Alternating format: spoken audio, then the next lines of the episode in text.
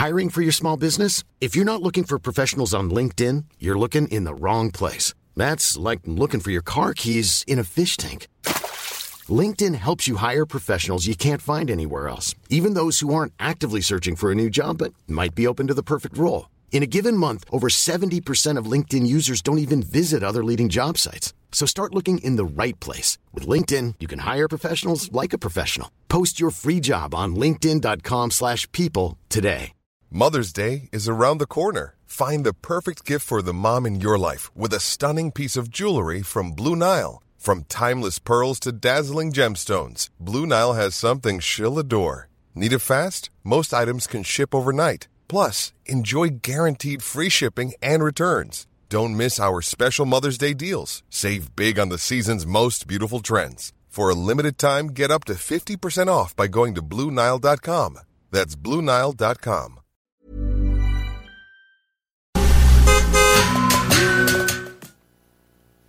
Et c'est un départ. Et oui, c'est la voix des guéris qui débute à l'instant, alors qu'il est donc 16 heures. Nous sommes samedi et euh, soirée de UFC, comme à peu près à tous les samedis maintenant, avec une carte plutôt intéressante, avec euh, notamment le retour de Thiago Santos qui revient enfin, lui qui euh, a offert à son dernier combat vraiment un combat âprement disputé au ténor des 205 livres, John Jones, qui est pour moi le le, le, gars le plus talentueux à avoir passé dans la cage de l'UFC. Et euh, c'était terminé par décision partagée.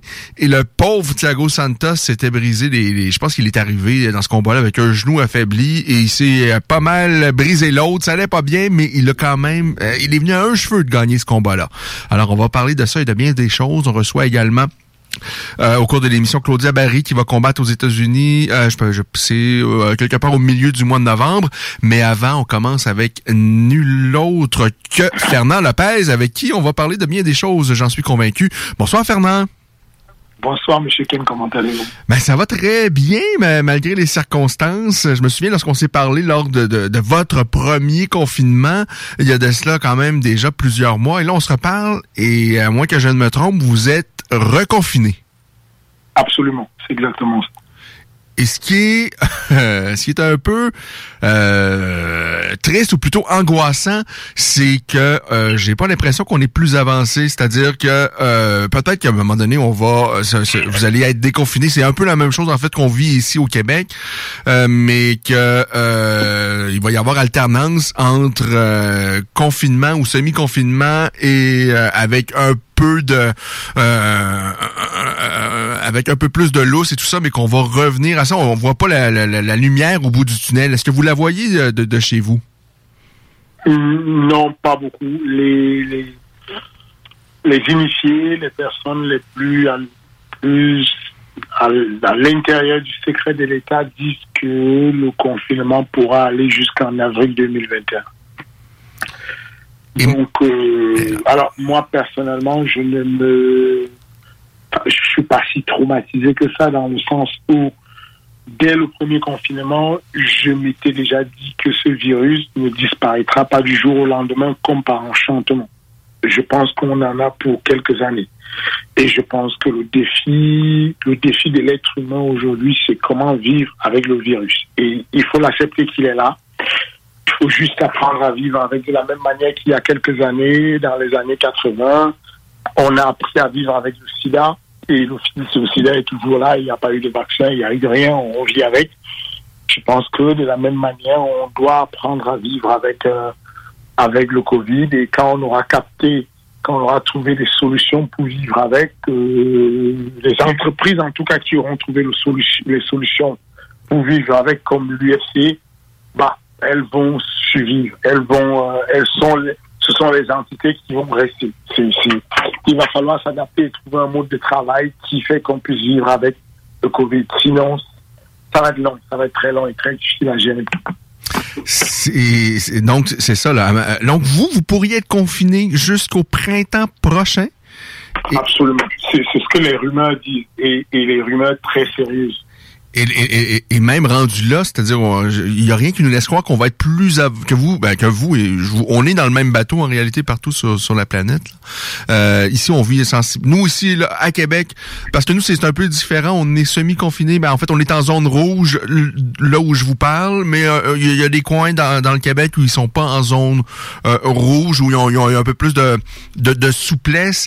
Mais ce qui est angoissant, c'est que on voit, on parlait d'un vaccin, mais là, il semble pas, le vaccin, euh, ça semble pas être pour demain. Et tenter qu'il y ait un jour un vaccin qui soit efficace, qui est pas garanti, même si dans les derniers mois, et le président américain, le président euh, et, Poutine, euh, eux ont semblé, ont mentionné qu'ils l'avaient, ils avaient le vaccin, là, que ça s'en venait, mais il y a rien de concret, il y a rien qui nous prouve que, qui nous garantit que ça va fonctionner cette affaire-là.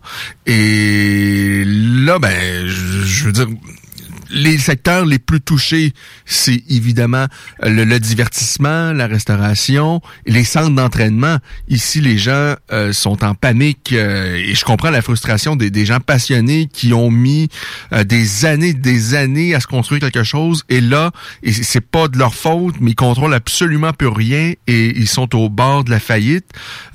chez vous, notamment avec la, le, MMA Factory, ça doit être des, des temps très compliqués. Oui, la situation est très compliquée. On a l'OMMA Factory euh, est à l'arrêt pour les, non-compétiteurs de haut niveau. Euh, en gros, il y a une cinquantaine de personnes qui sont sur la liste de haut niveau. Elles continuent à s'entraîner parce qu'on met en place des protocoles euh, un peu comme à l'UFC. Euh, si vous êtes euh, si vous êtes au courant sur les hubs comme à Abu Dhabi ou Las Vegas, euh, tout l'hôtel est testé tous les 48 heures. Tous les 48 heures, on a des tests PCR. Bah, nous, MMA Factory, tous les entraînements, on a des tests. On fait des tests tous les entraînements et on fait donc on n'accède pas au, sur l'espace de combat si on n'a pas été testé. Et, euh, et parce que ce n'est pas une guérison, ça ne garantit en rien la guérison, ça ne garantit pas qu'on ne sera pas contaminé, ça réduit drastiquement la possibilité de contagion et ça, ça discipline, ça éduque les jeunes à ce qu'ils aient une attitude responsable. À, à, à, partir du moment où ils sont sortis du, de, du complexe sportif, ils savent qu'ils ont la, ils ont la lourde responsabilité de rester sains parce que quelques jours après, ils vont refaire face à un test, un test Covid et s'ils sont négatifs, ils seront sortis du système d'entraînement. Donc euh, voilà comment on se vit, mais les compétiteurs à eux seuls ne peuvent pas soutenir, subvenir à tous les besoins de l'équilibre d'une salle de sport comme le MMA Factory. Donc euh, vivement qu'on retrouve la possibilité d'avoir les adhérents qui, eux, permettent de payer les charges fixes de la salle.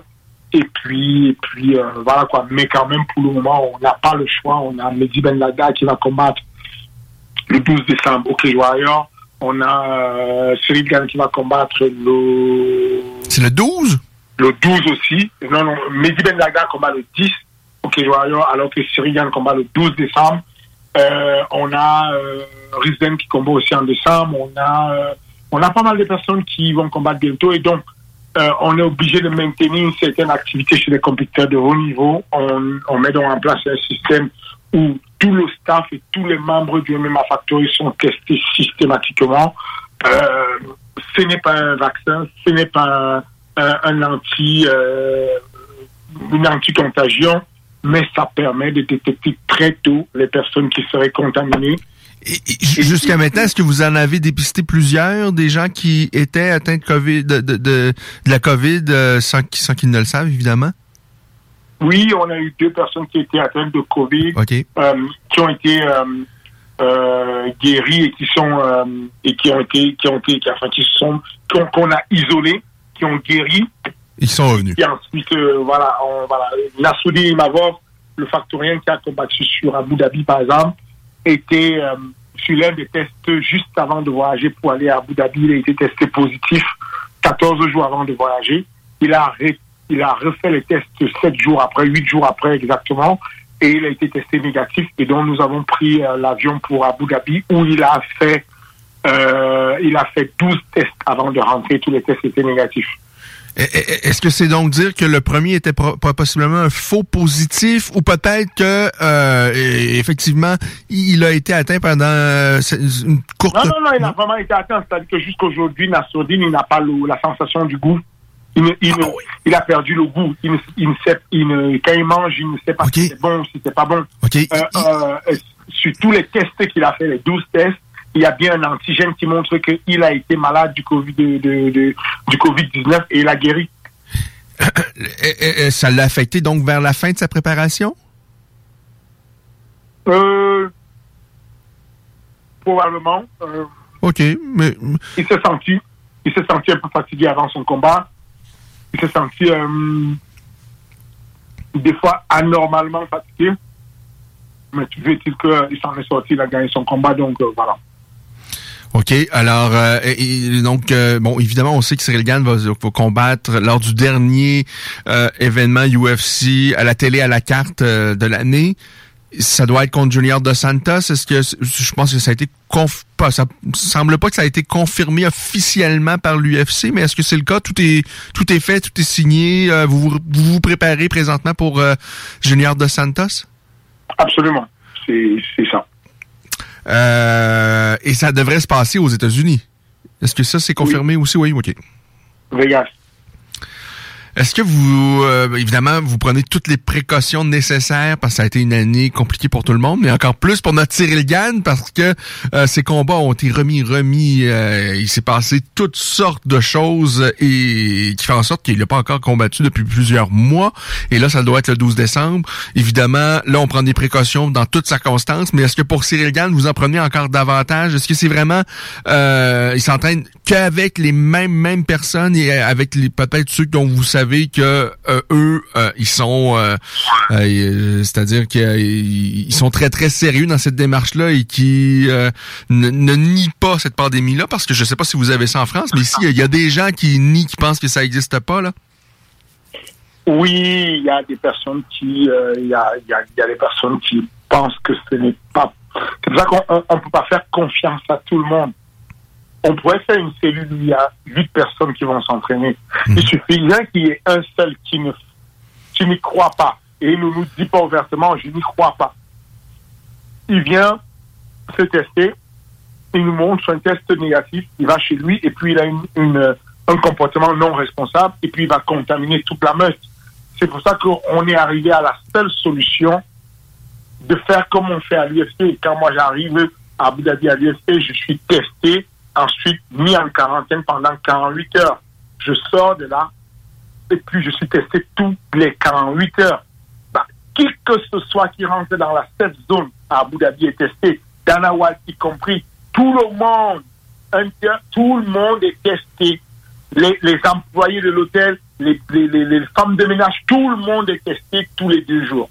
Et donc, c'est la seule solution pour pas éradiquer le virus, mais limiter la propagation du virus. Et c'est ce qu'on a adopté. Ça veut dire que, bien entendu, on protège Cyril, mais pour mieux protéger Cyril, il faut protéger tout le monde. Tout le monde est protégé. Ça veut dire que il n'y a pas. La première des choses, c'est que l'OMM Factory, il y a plusieurs niveaux.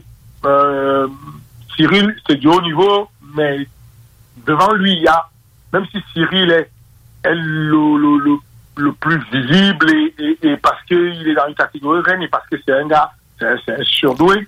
Euh, il y a du haut niveau quand même au, MMA Factory finalement. Il y a, y, a, y a pas mal de personnes qui sont sur haut niveau et qui ont de la, sur lesquelles on compte beaucoup sur les prochaines, les prochains mois, les prochains. Il y a certains qui qu'on connaît même pas encore qui sont extrêmement techniques et beaucoup plus bons que Cyril et qui sont là, tapis et qui s'entraînent. Et on a beaucoup d'espoir en eux ces personnes tirent Cyril Gann vers le haut. Cyril Gann lui-même tire d'autres personnes, qui tirent d'autres personnes vers le haut. Si on continue à faire des cellules comme on a fait pour les, les, saisons précédentes, euh, où on avait euh, cinq personnes, six personnes par cellule, on limite l'évolution des factoriens. Mm que les factoriens ont besoin de s'entraîner et que la mutualisation des connaissances les fasse, grandir. Si on continue à limiter, on combat juste pour combattre, mais sans progresser, sans se comparer aux autres. Et donc, on a changé un peu la donne.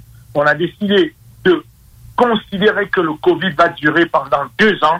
Comment on fait pour maintenir la performance sportive malgré que ça dure longtemps?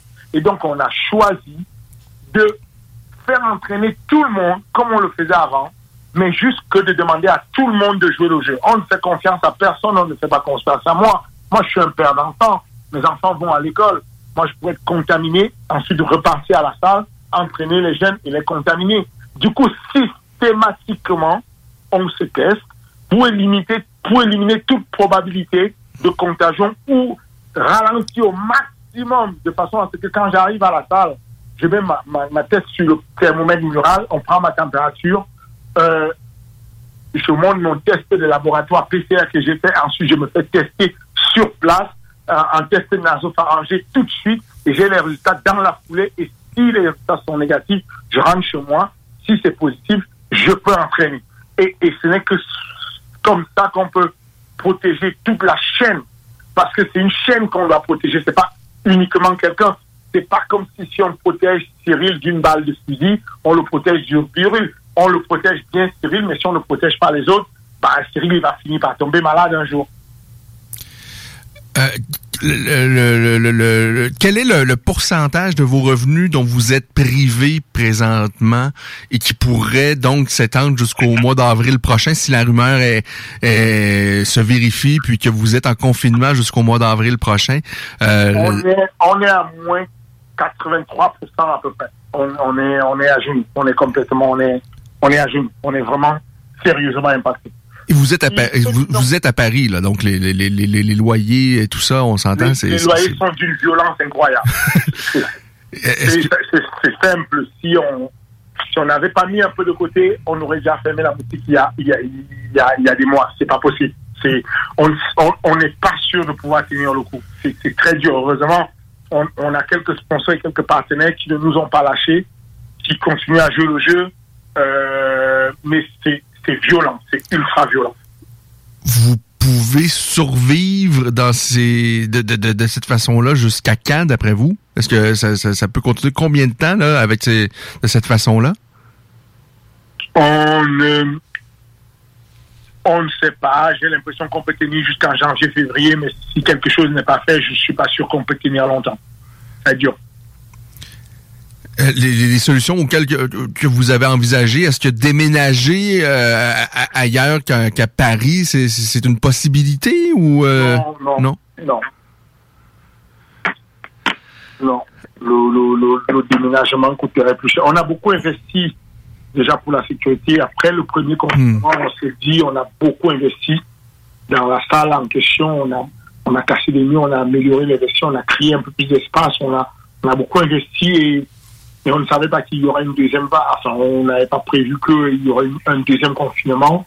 Et, euh, et, et, du coup, c'est euh, un peu difficile. C'est difficile. Est-ce qu'il y a de l'aide au niveau du gouvernement pour les loyers, tout ça? Euh, j'imagine qu'il y en a eu au premier confinement comme pour nous, mais là, ça va être de plus en plus compliqué parce que euh, le, gouvernement est privé également de beaucoup de revenus. Euh, c'est il, y a, il y a une aide d'environ 1500 euros qui est donnée tous les mois pour la salle. OK. Sauf que les charges fixes de la salle, on approche les 15 000 euros, donc par mois. Donc 1500 euros, autant dire que c'est peanuts. Euh, avec les nouvelles technologies, on s'entend, ça sera jamais comme s'entraîner en groupe dans la salle et d'avoir les coachs à proximité. Mais là, il y a peut-être moyen de continuer, même si, on s'entend, c'est, ça sera pas la même efficacité, mais est-ce que vous avez développé des, des, des cours aux non-professionnels que vous pouvez donner via les, les nouvelles technologies? Euh, est-ce que ça, c'est quelque chose que vous étudiez ou que vous faites peut-être déjà présentement? Oui, on, commence là. la semaine prochaine, on met en place des cours à distance, des cours collectifs avec euh, avec de la gestion de sport de combat, de la de la un peu de la dépense énergétique avec euh, non voilà on, on va faire des cours collectifs à distance dès la semaine prochaine OK?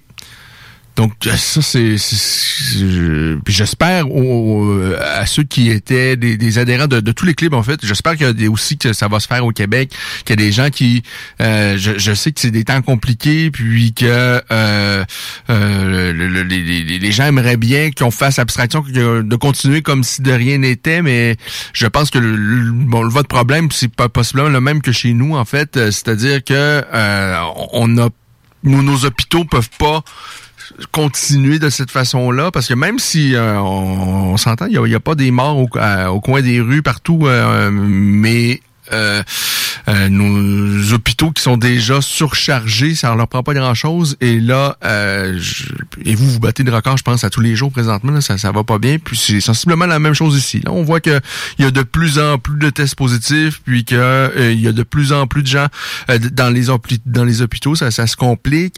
Donc et, là, ici à Québec, les, les écoles doivent être fermées et c'est évidemment très compliqué. Puis je vois des gens qui qui vivent ça très très mal et et, je comprends leur situation, mais il faut essayer de trouver d'autres solutions. Et ça c'est peut-être une alternative de donner des cours comme ça avec les bon euh, par groupe mais euh, avec les nouvelles technologies. Et j'espère que même si c'est pas ce sera jamais aussi efficace euh, que les ces, adhérents là les non professionnels vont continuer. Je pense que si vous voulez avoir accès à vos gyms lorsque tout ça va être réglé ben il faut essayer de les aider et, de, continuer à s'entraîner de cette façon là maintenant, même si c'est pas aussi efficace, et de continuer à payer euh, vos mensualités. Maintenant, euh, oui, euh, Fernand? Oui, vas-y, vas-y. Ouais, donc Cyril Gann face à Junior Dos Santos. Dos Santos est un grand poids lourd, il a été champion. Pour moi, il est aussi en fait, il, a une bonne boxe anglaise, il est très dangereux. Euh, le seul problème, c'est qu'il a absolument plus le menton qu'il a déjà eu, euh, probablement usé avec ses combats face à Cain Velasquez, où il a reçu beaucoup, beaucoup de coups. Il avait tout encaissé à l'époque, malheureusement maintenant, je, trouve ça triste, surtout à son dernier combat, parce que le gars est très, très, très talentueux, mais il est devenu de plus en plus attentiste dans, dans la cage parce qu'il sait très bien lui aussi que s'il se fait toucher, euh, euh, ça, ça, ça, ça, peut se terminer euh, sur à peu près n'importe quoi. Et il combat à plus de la même façon, il est, euh, il est crispé, il laisse plus parler ses mains et dès qu'il se fait toucher, ben malheureusement ça tombe, mais il demeure quand même très dangereux. évidemment, c'est pour, euh, Cyril Gann, c'est une grosse grosse opportunité parce que ça demeure encore un, gros nom, un ancien champion des poids lourds à l'UFC. Ils sont pas nombreux. Ça représente quoi pour vous, pour Cyril Gann, cette opportunité là de Junior dos Santos?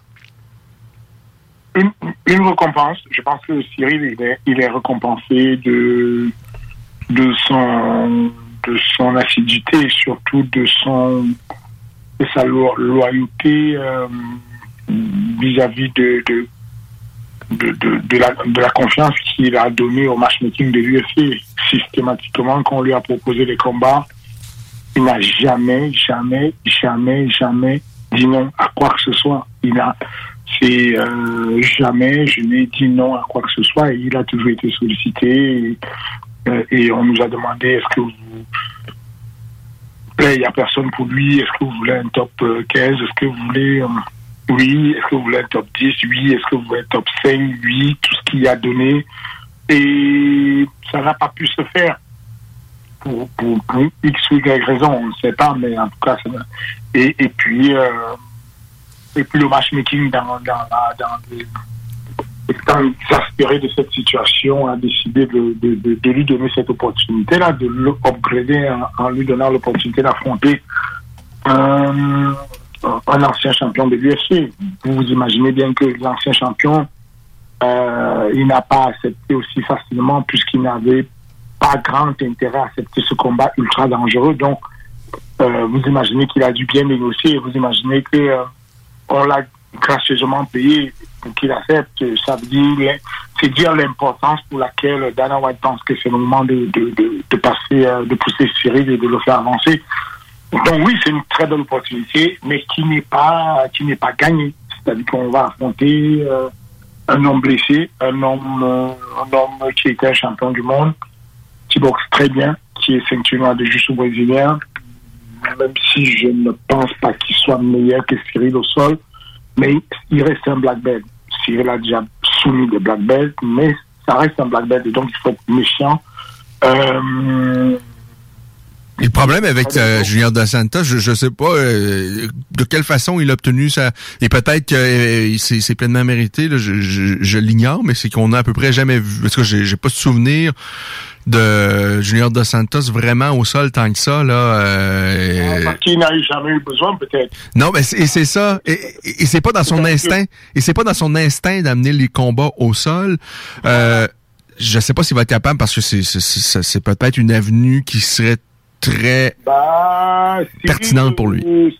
Cyril, qui aurait dit que Cyril pourrait amener quelqu'un au sol Ouais, à son premier combat, on l'a vu ici. Je veux dire, euh, c'est pas, c'est pas tous les jours. Enfin, on voit un mec avec des petits de Cyril en Muay qui a envie d'amener des gens au sol. Euh, voilà quoi. encore une fois, de plus, il faut s'attendre à tout, il faut être prudent. Je dis simplement que c'est une belle opportunité, mais c'est une opportunité qui peut devenir très rapidement un cadeau empoisonné si on ne le prend pas au sérieux. Si on, si on, si on, voilà quoi, c'est un adversaire sérieux, c'est un adversaire compliqué. Euh, je pense que Cyril va le battre. Euh, j'en suis, voilà quoi, mais encore une fois de plus, il va le battre s'il reste très concentré, très prudent et, et, et, ce sera d'autant plus facile s'il est concentré. Mais si ce genre de mec assez expérimenté, avec un puissant bras arrière, pourrait basculer le truc rapidement si on lui manque de respect et qu'on ne, on, on ne considère pas. Donc, voilà, voilà, voilà mon point de vue, quoi.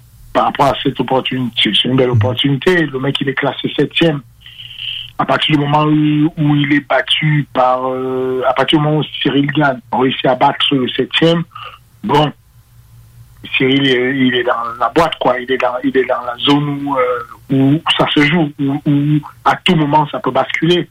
Et donc, euh, oui, il faut le reconnaître, c'est une, belle opportunité. Euh, pour rester concentré la saisir l'opportunité. Le, on sait, bon, toute l'année, durant tous les combats de Sirigan ont été annulés euh, face à Chamil à plusieurs opportunités. Euh, il y a eu, euh, je, il s'est passé à chaque fois quelque chose qui a fait en sorte que le combat a été déplacé. Il y a eu la COVID également qui est rentrée là-dedans. Il y a eu toutes sortes de choses. Cyril, lui, a été malade je, également, on s'en souviendra également. Donc, ça a été reporté, reporté. la dernière fois qu'il devait affronter Chamil, encore une fois, Chamil a dû désister. Et par la suite, on l'a remplacé par un, un compatriote ou en tout cas quelqu'un qui fait partie de l'équipe de Mirko Crocop, si je ne m'abuse.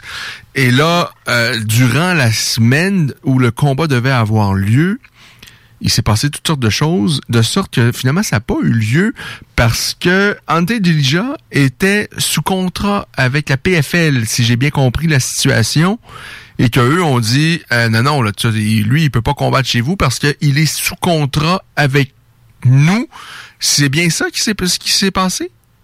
C'est exactement ça. Mais moi, ce que, ce que je, je comprends pas dans cette histoire-là, c'est-à-dire que, en fait, il y a même un, un, autre de vos sociétaires qui, qui, a monté de catégorie de poids pour combattre lors du même séjour là, de, de, de l'UFC à, à, Abu Dhabi. Euh, puis on lui a parlé, c'est Alan Bodo, qui lui a pris une opportunité de dernière minute pour euh, euh, aller combattre chez les poids lourds. Mais Cyril Gann, ça aurait été plus logique que ce soit Cyril Gann. Mais bon, à ce moment-là, l'UFC ne, ne, pouvait pas ne pas savoir que Ante Delija était pas déjà sous contrat avec la, la, PFL. Ah si, si. C'est pas. C'est-à-dire que quand il y a une signature de contrat d'un athlète avec l'UFC, l'athlète au moment de signer le contrat de l'UFC s'engage à dire qu'il n'est pas sous contrat avec une autre organisation, mais à aucun moment il n'a l'obligation de, de, de c'est-à-dire la, la dette, il peut, il peut faire un parjure, il peut manquer. voilà. Donc, donc, en gros, ça ne se pose même pas de question. C'est-à-dire que, très concrètement, dans le cas d'Alan Bodo, Alan Bodo, techniquement parlant, il est encore sous contrat avec le TKO. Ouais. C'est-à-dire que si le TKO n'avait pas eu ces soucis, aujourd'hui, Alan Bodo, il n'a pas, il n'a pas, il n'a pas eu la, le, lettre de libération du TKO. Et donc, Alan Bodo, il s'est dit, bon, la situation de toutes les, de toutes les façons avec le TKO et les facteurs. Donc, je suis libre, je n'ai pas besoin d'aller demander une lettre de libération. Et si euh, Stéphane, qui n'est pas du tout de ce genre, décide de faire le monsieur de mauvaise foi, il appelle l'UFC, il dit, écoutez, moi, je ne vous laisse pas combattre parce que ce mec est encore sous contrat avec moi. C'est un litige que l'UFC n'a pas envie de jouer avec, ils n'ont pas de temps à perdre, ils vont juste annuler le combat. Bah, c'est ce qui se passe. Donc, c'est la PFL qui a été mauvais joueur, quelque part, dans cette histoire-là. Non pas, ben, moi, je pense que c'était dans leur droit, mais de faire ça à quelques jours du combat, parce que eux... encore, une fois de plus, eux, ils ne sont pas au courant. Eux, eux ils ne savent pas que il a signé. Et ils savent que euh, l'UFC n'est pas au courant que il sort du PFL et qu'il est sous contrat. Ils considèrent que toute personne qui signe c'est-à-dire que le manager d'Antedemia, il, il est mal mis avec l'UFC. Moi, ça m'est déjà arrivé à l'époque quand j'avais signé Michael Lebou à l'UFC. Michael Lebou, je lui avais signé un combat dans une organisation, je crois que c'était en, République tchèque, je me rappelle plus où. Ouais. Bah, ils ont envoyé un courrier à l'UFC et, et, je me rappelle qu'à l'époque, Joe il m'a crié dessus en me demandant, mais tu es fou de me, de, me, de me donner un mec qui n'est pas euh, free agent. Et donc, voilà, ça, ça c'est pas de la faute de l'UFC on est censé être libre au moment où on signe à l'UFC. Mhm. Donc l'UFC se rend compte, ah, il n'était pas libre. Le gars, il dit, moi, comme le PFL est en pause et que le championnat est en pause, je me suis senti libre de le faire puisque j'ai pas de combat prévu. Le PFL lui dit, on s'en moque, tu es de chez nous, si tu veux partir de chez nous, tu vas nous donner beaucoup d'argent. Euh, L'UFC dit, bah, nous, on n'a pas d'argent à donner pour, pour, pour, pour, ce genre de problème parce que nous, ça ne nous concerne pas. Fin de l'histoire ce système que ça. Donc, euh, c'est pas comme si euh, les mecs ils ont ils, se sont réveillés à la dernière minute, ils ont dit à l'UFC bah écoutez nous euh, le gars que vous avez mis sous la fiche, ça nous va pas parce que ce mec là il est encore sous contrat avec nous. Ah bon? Bah et puis et puis voilà c'est tout fin de l'histoire. Ok. Et puis après ça. Le de l'UFC, Mick Benay m'appelle, il me dit écoute, je vais je vais chercher à trouver quelqu'un très rapidement. Euh, bah, sauf que euh, non, le match, euh, euh, au moment là, le match Alan Bodo contre contre Aspinal est déjà signé. Ouais, ouais, ouais. Okay. Donc, donc, on va pas défaire un match pour s'assister un autre match. Et comme je dis encore, il y a tellement de personnes dans le roster chez les poids lourds qui galèrent, qui ont besoin de combat, que Mick Ménard s'est dit, bah, il n'y a pas de souci, je vais trouver, je, je vais trouver quelqu'un et il va ratisser tout le monde et je, me rappelle, j'ai la photo, je lui ai envoyé la photo du top 10. Je lui ai dit, voilà le top 10, choisis n'importe qui dans le top 10. Mais n'importe qui qui est au chômage, là. N'importe qui tu vois, appelle-le. Et il me dit, bah, il n'y a personne. Est-ce que euh, euh, je vais, euh, écoute, je vais appeler quelqu'un, je, vais voir avec Dos Santos pour faire un autre combat à Las Vegas. Est-ce que ça te dit? Je lui dis, non, je pense même pas que Dos Santos va accepter. Je pense que Dos Santos, ça va pas se faire. Il me dit non, je vais, je vais correctement le payer pour qu'il le fasse. Intéressant. Alors là, on, on, voit les coulisses de l'affaire. Et vous savez que c'était arrivé lors du dernier combat de, de Cyril Gann chez TKO? Euh, non. Face à face à c'était face à Roger Souza, son dernier combat à TKO. C'est ça, c'est ça, c'est ça, ça, Roger Souza était sous contrat avec euh, ACB euh, TKO ne ah, le savait pas. voilà, c'est le même genre de truc, c'est ça. Et eux, ils ont contacté TKO le jour de la pesée. Et je me souviens d'avoir parlé avec Stéphane Patry à ce moment-là. Et je pense pas en avoir parlé, en, qu'on en avait parlé en ondes. Mais eux, ils avaient réussi ça, je pense, juste un peu avant la pesée. Alors, c'était un peu la panique. Mais finalement, ils ont décidé, on va de l'avant. Euh, ça avait quand même pas de sens de communiquer avec eux à quelques...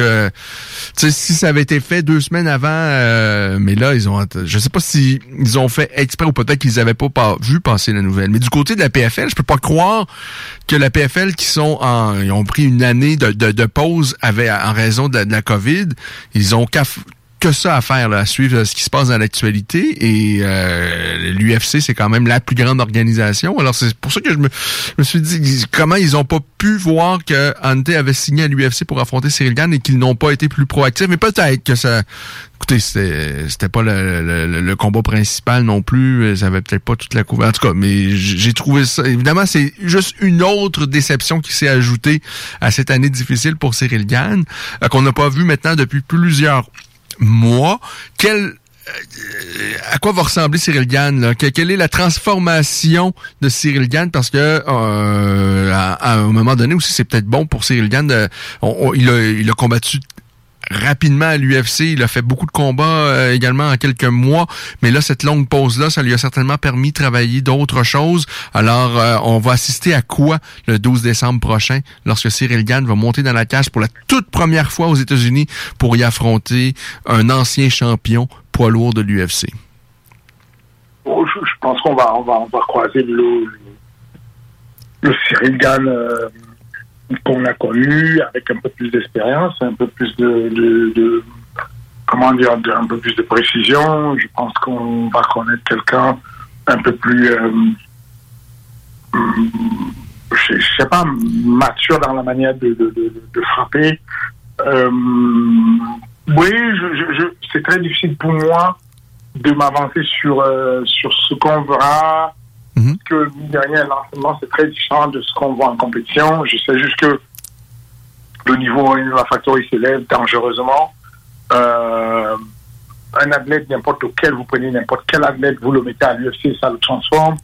On a eu euh, du, 109 à l'UFC, Nassoudine Imavov, euh, Alain Godot, ça transforme les jeunes, ils se sentent investis d'une mission, ils ont peur de la, de la compétitivité dans l'UFC et donc du coup il s'améliore drastiquement, il se sacrifie beaucoup, il donne beaucoup d'énergie et, ça booste beaucoup donc la catégorie des, des, mi-lourds et des lourds à OMMA Factory, c'est la guerre mondiale en ce moment.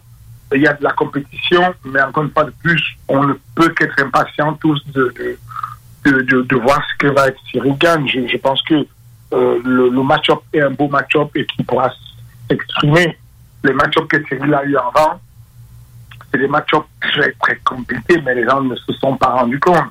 Tanner Bowser, c'est l'un des mecs les plus compliqués à battre du monde. Et, d'ailleurs, ce soir, il affronte Andrei Arlovski, qui est une grosse opportunité pour lui. C'est un peu dans la même circonstance que Cyril Gann, c'est-à-dire qu'il affronte un ancien champion euh, à l'UFC, un, gars qui sera... Ben, Arlovski, assurément, va être au temple de la renommée de l'UFC. Je pense que Junior de Santos était également, euh, fort possiblement, euh, éventuellement, sera... En tout cas, il, va certainement... Ben, moi, moi, je suis très impatient de... de, de j'attends impatient. C'est l'un des combats que j'attends très fortement cette nuit euh, Bowser parce que euh, c'est l'un des poids lourds les plus sous-estimés de la catégorie. Il est extrêmement dangereux. Extrêmement dangereux. Et, et euh, c'est la même chose pour euh, euh, le premier adversaire qu'il a affronté, Cyril.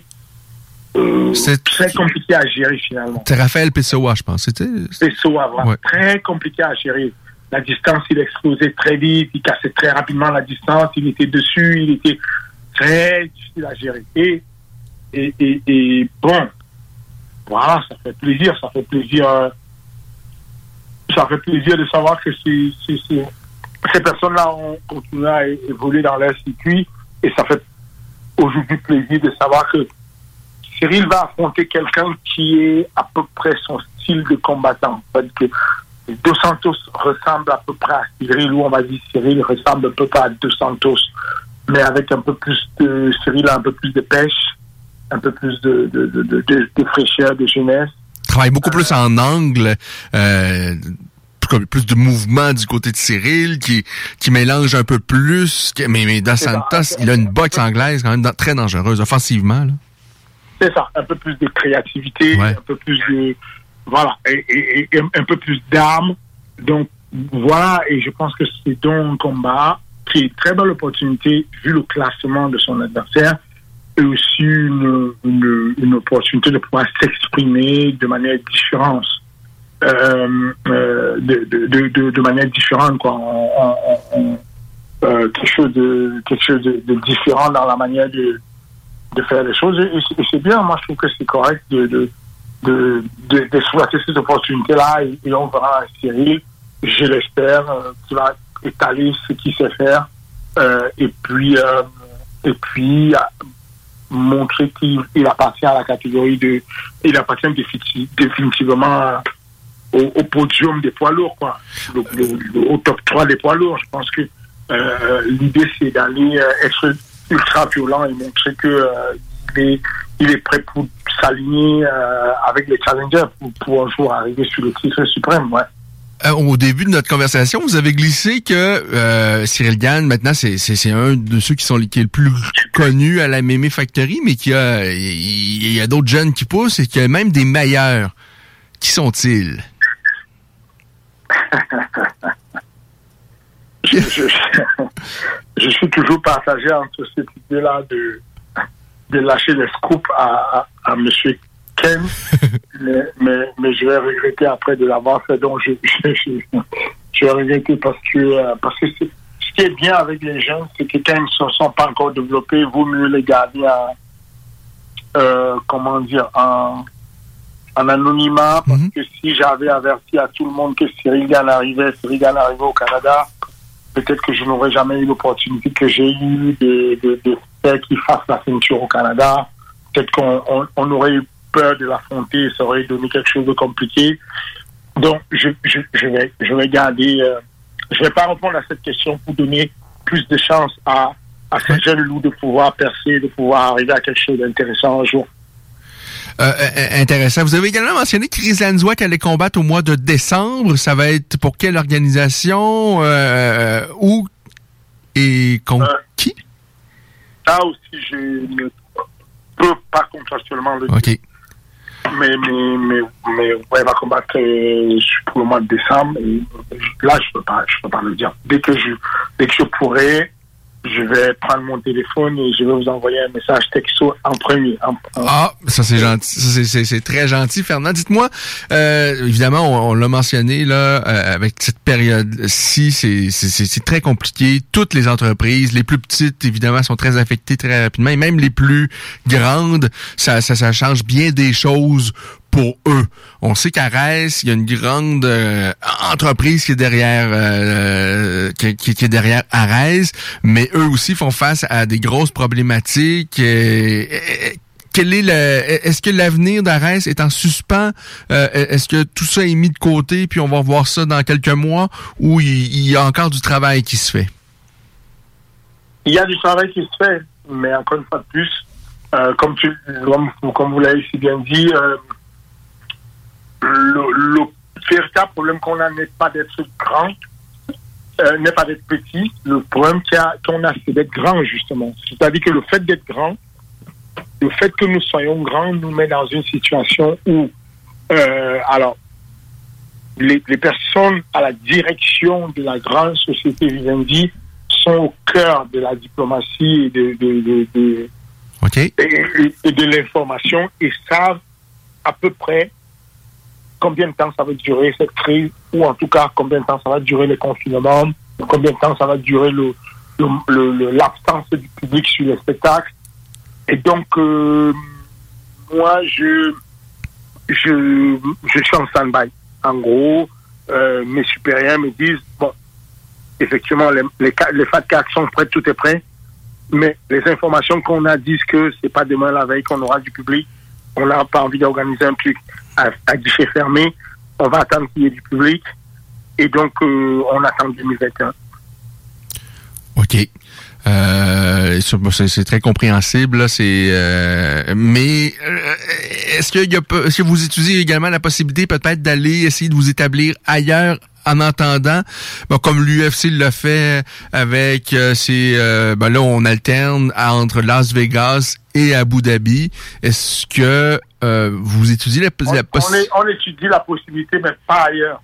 On étudie la possibilité, mais sur le plan national. On, on, on, on, on, voilà quoi ou faire quelque chose peut-être vraiment dans une bulle, de fermer, sans présenter de gala, peut-être d'y aller d'avant avec euh, l'émission télé-réalité sur laquelle vous vous planchiez il y, a, quelques mois et de dire on va miser là-dessus, on va euh, rouler comme ça, on va faire connaître peut-être des jeunes prospects. Et lorsque cette pandémie-là va nous laisser l'opportunité de présenter des galas devant les, les, devant des, des, spectateurs sur place, bien déjà ces jeunes-là vont être prêts à combattre et déjà il on aura développé un sentiment d'appartenance et qu'ils vont être, ils vont déjà être connus. Est-ce que ça, c'est peut-être une avenue également sur laquelle, est-ce que la télé-réalité pourrait euh, être mise en branle avant la, possibilité de présenter des galas devant des, spectateurs? Euh, c'est à peu près ça. On, on, on, étudie la possibilité de pouvoir construire une bulle quelque part où on pourrait travailler en circuit fermé et pouvoir développer quelque chose. On, on met pour le moment l'événement, les événements comme tels qu'on les a prévus, on est en stand-by. Euh, très rapidement, euh, vous savez à quel point moi je, suis un grand admirateur de Khabib Nurmagomedov, mais j'ai été quand même très déçu de, de, de, de, de ces récents euh, commentaire à propos de votre président euh, Emmanuel Macron, à qui il a souhaité, euh, si la traduction est juste et si ce que nos médias, les médias ont rapporté, c'est que le, Emmanuel Macron soit défiguré par le, tout-puissant là. Et, et, on s'entend, ça c'est ça se fait à quelques semaines après qu'un enseignant chez vous a été décapité parce qu'il a montré les, les fameuses caricatures, je pense qu'on revient à ça, les caricatures qui ont passé dans le Charlie Hebdo il y a de cela quand même plusieurs années, et en tous les cas. Euh, qu'est-ce que vous avez pensé de ces commentaires-là de, de Khabib? Euh... J'essaie de... C'est délicat, hein, on s'entend. Euh. J'essaie d'être apolitique, j'essaie de de, de, de, de, ne pas... De ne je, je, je ne l'aurais pas fait personnellement, je n'aurais pas vu les choses comme ça, je ne l'aurais pas fait de cette manière-là. Parce que son commentaire, je trouve ça très très dur et c'est un appel, un appel à la violence à quelque part. C'est ça, c'est ça, c'est un peu, c'est un peu, c'est un peu violent, mais encore une fois de plus, euh, faut, être très prudent euh, avec euh, avec toutes ces choses-là et, ce que ce que j'aime, ce que je donne comme conseil à à, aux factoriers, à ceux avec lesquels on travaille, restez concentrés, restez concentrés sur ce que vous avez à faire. Ne, n'essayez pas de, de, forcer les choses et absolument de vouloir euh, euh, de vouloir vous occuper de tout ça parce que euh, en réalité ça ne change pas la donne ça ne change pas la donne ce qui est fait ce qui est, ce qui est là faut, faut, faut rester concentré mhm. faire attention à ne pas Parfois, c'est bien de ne pas se prononcer, surtout, effectivement. À, ne pas, à, ne pas, dire des choses qui vont... Acheter de l'huile sur le feu. Voilà, qui vont jeter l'huile feu, qui vont élever l'hostilité. Je, je, je, vois, quoi. Tout ce que je peux faire, c'est l'apaisement, c'est de, de, de, faire un appel à l'apaisement et de demander aux gens de, de voir, de, de voir ces choses avec beaucoup d'humilité et de faire attention, de faire attention parce que euh, on n'a pas on est on est on n'est pas grand chose finalement sur cette terre et vaut mieux rester prudent et faire attention à ne pas jeter les mm. au feu d'un côté ou de l'autre et tout et, et moi j'ai juste envie de pousser les valeurs de, de, de ce qu'on a on fait face déjà à une maladie qui est assez compliquée en ce moment euh, et ce serait bien de rester concentré dessus et de de, se battre déjà pour que notre activité sportive, euh, de manière globale dans le monde, puisse suivre à, à cet impact. Et, et ce serait déjà bien.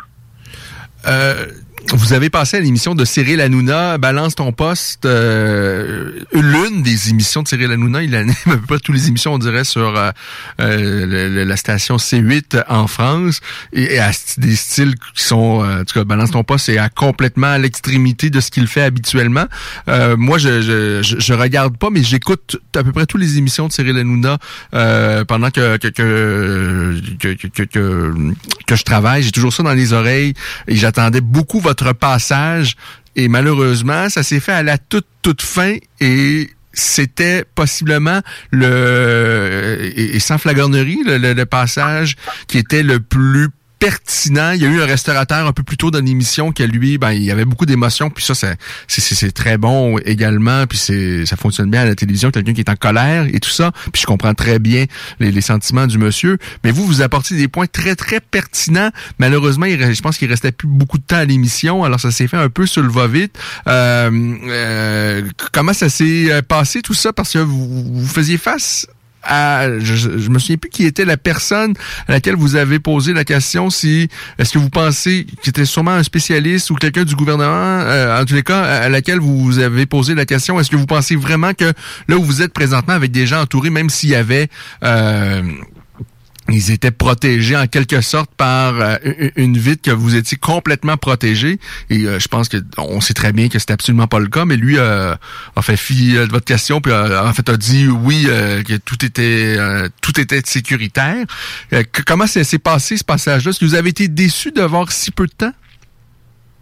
Oui, j'étais un peu déçu, mais en même temps quand, quand j'ai souvent intervenu sur les plateaux de télévision et, c'est compréhensible. Les gens sur la télévision, c'est pas le, c'est pas la raison qui est plus intéressante, c'est ce qui peut faire de l'audimat. Ce qui fait de l'audimat, c'est quand, c'est quand on, on, rigole, ou on crie, ou il y a du sensationnel. Quand c'est, quand c'est réfléchi, posé, c'est, pas ce qu'il fallait s'y attendre que c'est pas, c'est pas le grand problème des gens.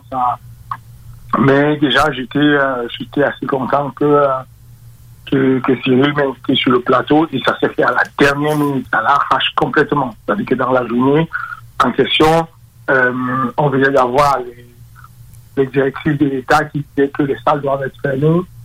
Moi, j'ai posté sur euh, mon, mon, Twitter en disant que je ne vais pas fermer la salle. Mmh. Je ne peux pas fermer la salle parce qu'on a besoin de garder la salle ouverte.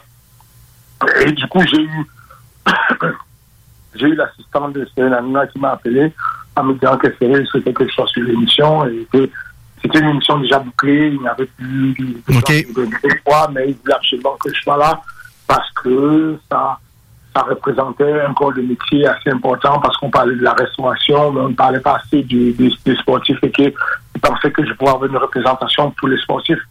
Donc voilà, j'y suis allé à l'arrache à la dernière minute ils m'ont envoyé un taxi. Euh, je suis passé à, à, la, à, la, à la télévision et puis euh, Donc, J'espère que vous aurez la, chance d'y retourner avec plus de temps, parce que ce, ce que je trouve intéressant, c'est que vous amenez des solutions.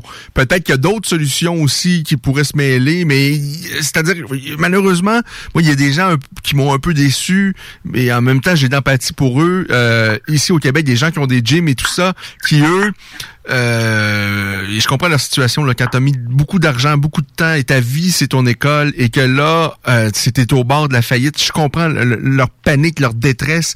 Je, je, la comprends très très bien. Malheureusement, je trouve ça un peu, je trouve ça dommage parce qu'il y a beaucoup de gens parmi ceux-là qui eux maintenant, tu sais, euh, commencent à tomber dans tous les euh, les complots et tout ça, puis ni la pandémie, pensent que c'est euh, le gouvernement qui veut s'acharne sur eux, qui veulent enlever tous nos nos, libertés. Ouais, c'est ça, c'est ça qui est très décevant en fait. C'est ce que j'essaie de, de c'est très décevant. Là, récemment, il y a une vidéo qui a été euh, mise sur. Euh, il y a euh, un, un, blog, un blog de journaliste de, La Sueur. Ouais. Je sais pas si vous connaissez. Le média, oui, oui. Voilà. C'est eux qui sortent souvent les, les scoops sur Cyril Gann, d'ailleurs. Euh, voilà. Ils font un bon travail là-dessus. Ils sont, ils sont passés à la salle et ils ont filmé euh, euh, pas mal de choses sur la mise, ce qu'on avait mis en place pour pouvoir euh, protéger les gens et mettre, et, et mettre quelque chose en, en, tous les tests tout ça. Et quand vous allez sur YouTube, la vidéo, elle est, elle est, elle est parlante d'elle-même. Ils ont restitué à peu près ce qui s'est passé. Et vous allez sur YouTube, vous vous rendez compte que euh, les commentaires sont très décevants. Alors la plupart des gens apprécient beaucoup. Ils disent que c'est ce qu'on appelle d'une salle de sport premium comme le MMA Factory. Mm -hmm. C'est de, une locomotive qui tire des wagons et donc il y a des bonnes solutions, qui apportent des solutions en tout cas, même si elles ne sont pas exhaustives, elles apportent des solutions. Le MMA Factory, on a toujours essayé d'apporter des solutions. On, on, et, et, et ce sont des solutions qui finalement fonctionnent, mais euh, et, et, vous avez quelques commentaires des gens qui disent oh, c'est n'importe quoi, euh, c'est comme si euh, on n'allait plus, euh, comme s'il n'y aurait plus euh, des, il y aurait plus de la maladie, comme s'il n'y aurait pas plus de possibilité de contagion. Et, la, personne, la, personne, qui vient d'être testée, les gens oublient que 10 minutes après elle peut être contagieuse. La personne, les gens sont toujours en train de trouver des, des, des situations les gens sont soit dans le déni total en disant que c'est du complot total, le virus n'a jamais tué personne, alors qu'on on montre des gens en direct qui sont malades, on voit comment des combattants de l'UFC, les combats sautent tous les jours sur, sur les camps et tout, on voit bien qu'il y a vraiment le virus, on voit des gens malades, on voit, on voit autour de nous des gens malades tous les jours, moi, je je vois, quoi. J'ai eu déjà deux contaminés, deux contaminés ma factory, y compris un combattant de l'UFC comme la Soudine et tout. John Couté là-bas, je suis son manager, il a vu son combat s'annuler trois fois à cause du Covid et tout. Mais il y a toujours des gens là-dehors pour dire c'est du complot. C'est très, très décevant. Pour moi, c'est, de là, c'est-à-dire que je comprends que la pénibilité du, du, choix du gouvernement ne soient pas toujours les bons des fois. Je comprends que des fois ça pénalise, y compris moi, ça me pénalise de, de fermer la salle. Hmm. Cependant, ce n'est pas responsable de nier une pandémie. Ce n'est pas responsable de dire que c'est faux la pandémie. Ce n'est pas responsable de véhiculer les idées comme quoi on n'a pas besoin de mettre des masques, on n'a besoin de rien, on n'est pas malade, ce n'est pas vrai ce n'est pas du tout responsable. Et pire encore, c'est ceux qui se moquent des solutions. Il y a des personnes qui vont commenter en disant Oui, on a vu que Fernand Lopez était devenu médecin, ben, il fait des tests et tout, c'est c'est n'importe quoi. Dès qu'il y a la télévision, il va montrer sa tête pour se faire plaisir. Les gens ne se rendent pas compte que j'abandonne mes deux filles chez moi, j'abandonne ma famille, j'ai du temps, je, vais tellement passer plus de temps avec. Je vais acheter près de 300 tests euh, euh, de sérologie. Ça coûte beaucoup d'argent alors qu'on n'a plus d'argent pour pouvoir tester mes élèves tous les jours, même si le test dit que la, fiabilité du test n'est pas comme, 80, comme euh, à 95% comme celle du PCR, mais déjà c'est déjà quelque chose de fait. Ensuite, je demande à mes élèves de m'apporter un test d'un laboratoire de, qu'on a choisi qui est un, test, qui un laboratoire très fiable. Ensuite, je fais venir deux médecins à la salle qui vont tester les gens continuellement en prenant tout de suite. Mais il y a toujours des gens qui se moquent de ça et qui disent que c'est... Enfin, du coup, on se dit, c'est très facile finalement dans cette vie de baisser les bras. On a juste envie de baisser les bras, de se dire, punaise, il y a, y, a y a, y, a, y a peu de gens qui comprennent en fait. que on se bat pour ne pas baisser les bras, mais il y a des gens qui ils, noississent tellement le tableau qu'ils vous donnent envie d'aller vous asseoir tous devant le canapé et de dire bah il n'y a rien à faire, c'est de la faute de, ah, c'est de la faute de, de, de, Trump, c'est de la faute de tel président, il n'y a rien à faire, il faut juste s'asseoir, il faut manger, et il faut se mettre devant la télé. C'est, c'est, euh, je suis beaucoup déçu du comportement de, de, euh, de, de, de, certaines personnes dans le milieu avec la pandémie. Et, de beaucoup parce que parce que tous vos efforts que vous, vous, vous essayez de trouver des solutions et tout ça, ben ça mènera à rien si les autres ni la pandémie ou si les autres ils veulent absolument rien faire parce que le gouvernement va eux euh, euh, et euh, moi je, je, je on s'entend là. Je pense pas que leur travail est impeccable. Ils essaient de de, de, de s'en sortir le mieux possible. Il y a certainement eu beaucoup d'erreurs dans la gestion de cette crise là jusqu'à maintenant. Mais bon euh, il y a peut-être une solution de continuer d'essayer de survivre à, faire rouler les, clubs, mais si y a des si le trois quarts des clubs dit ça sert à rien, ça existe pas, on fera on, pas des affaires pour rien, ben les, les, les écoles pourront pas euh, fonctionner parce que si le gouvernement va pas dire OK, on ouvre les clubs y a le trois quarts des clubs qui pensent que la pandémie ça n'existe pas puis qu'eux veulent absolument apporter aucune modification à leur manière de travailler, c'est ce que je trouve très navrant. Et ce que moi où, où les gens m'ont le plus déçu, c'est des jeunes même parmi les gens à qui on parle ici souvent à la voix des guerriers, des jeunes, des combattants et tout ça, qui euh, ont, eux, ce qu'ils disent, c'est que moi je suis en, je suis jeune, je suis en santé.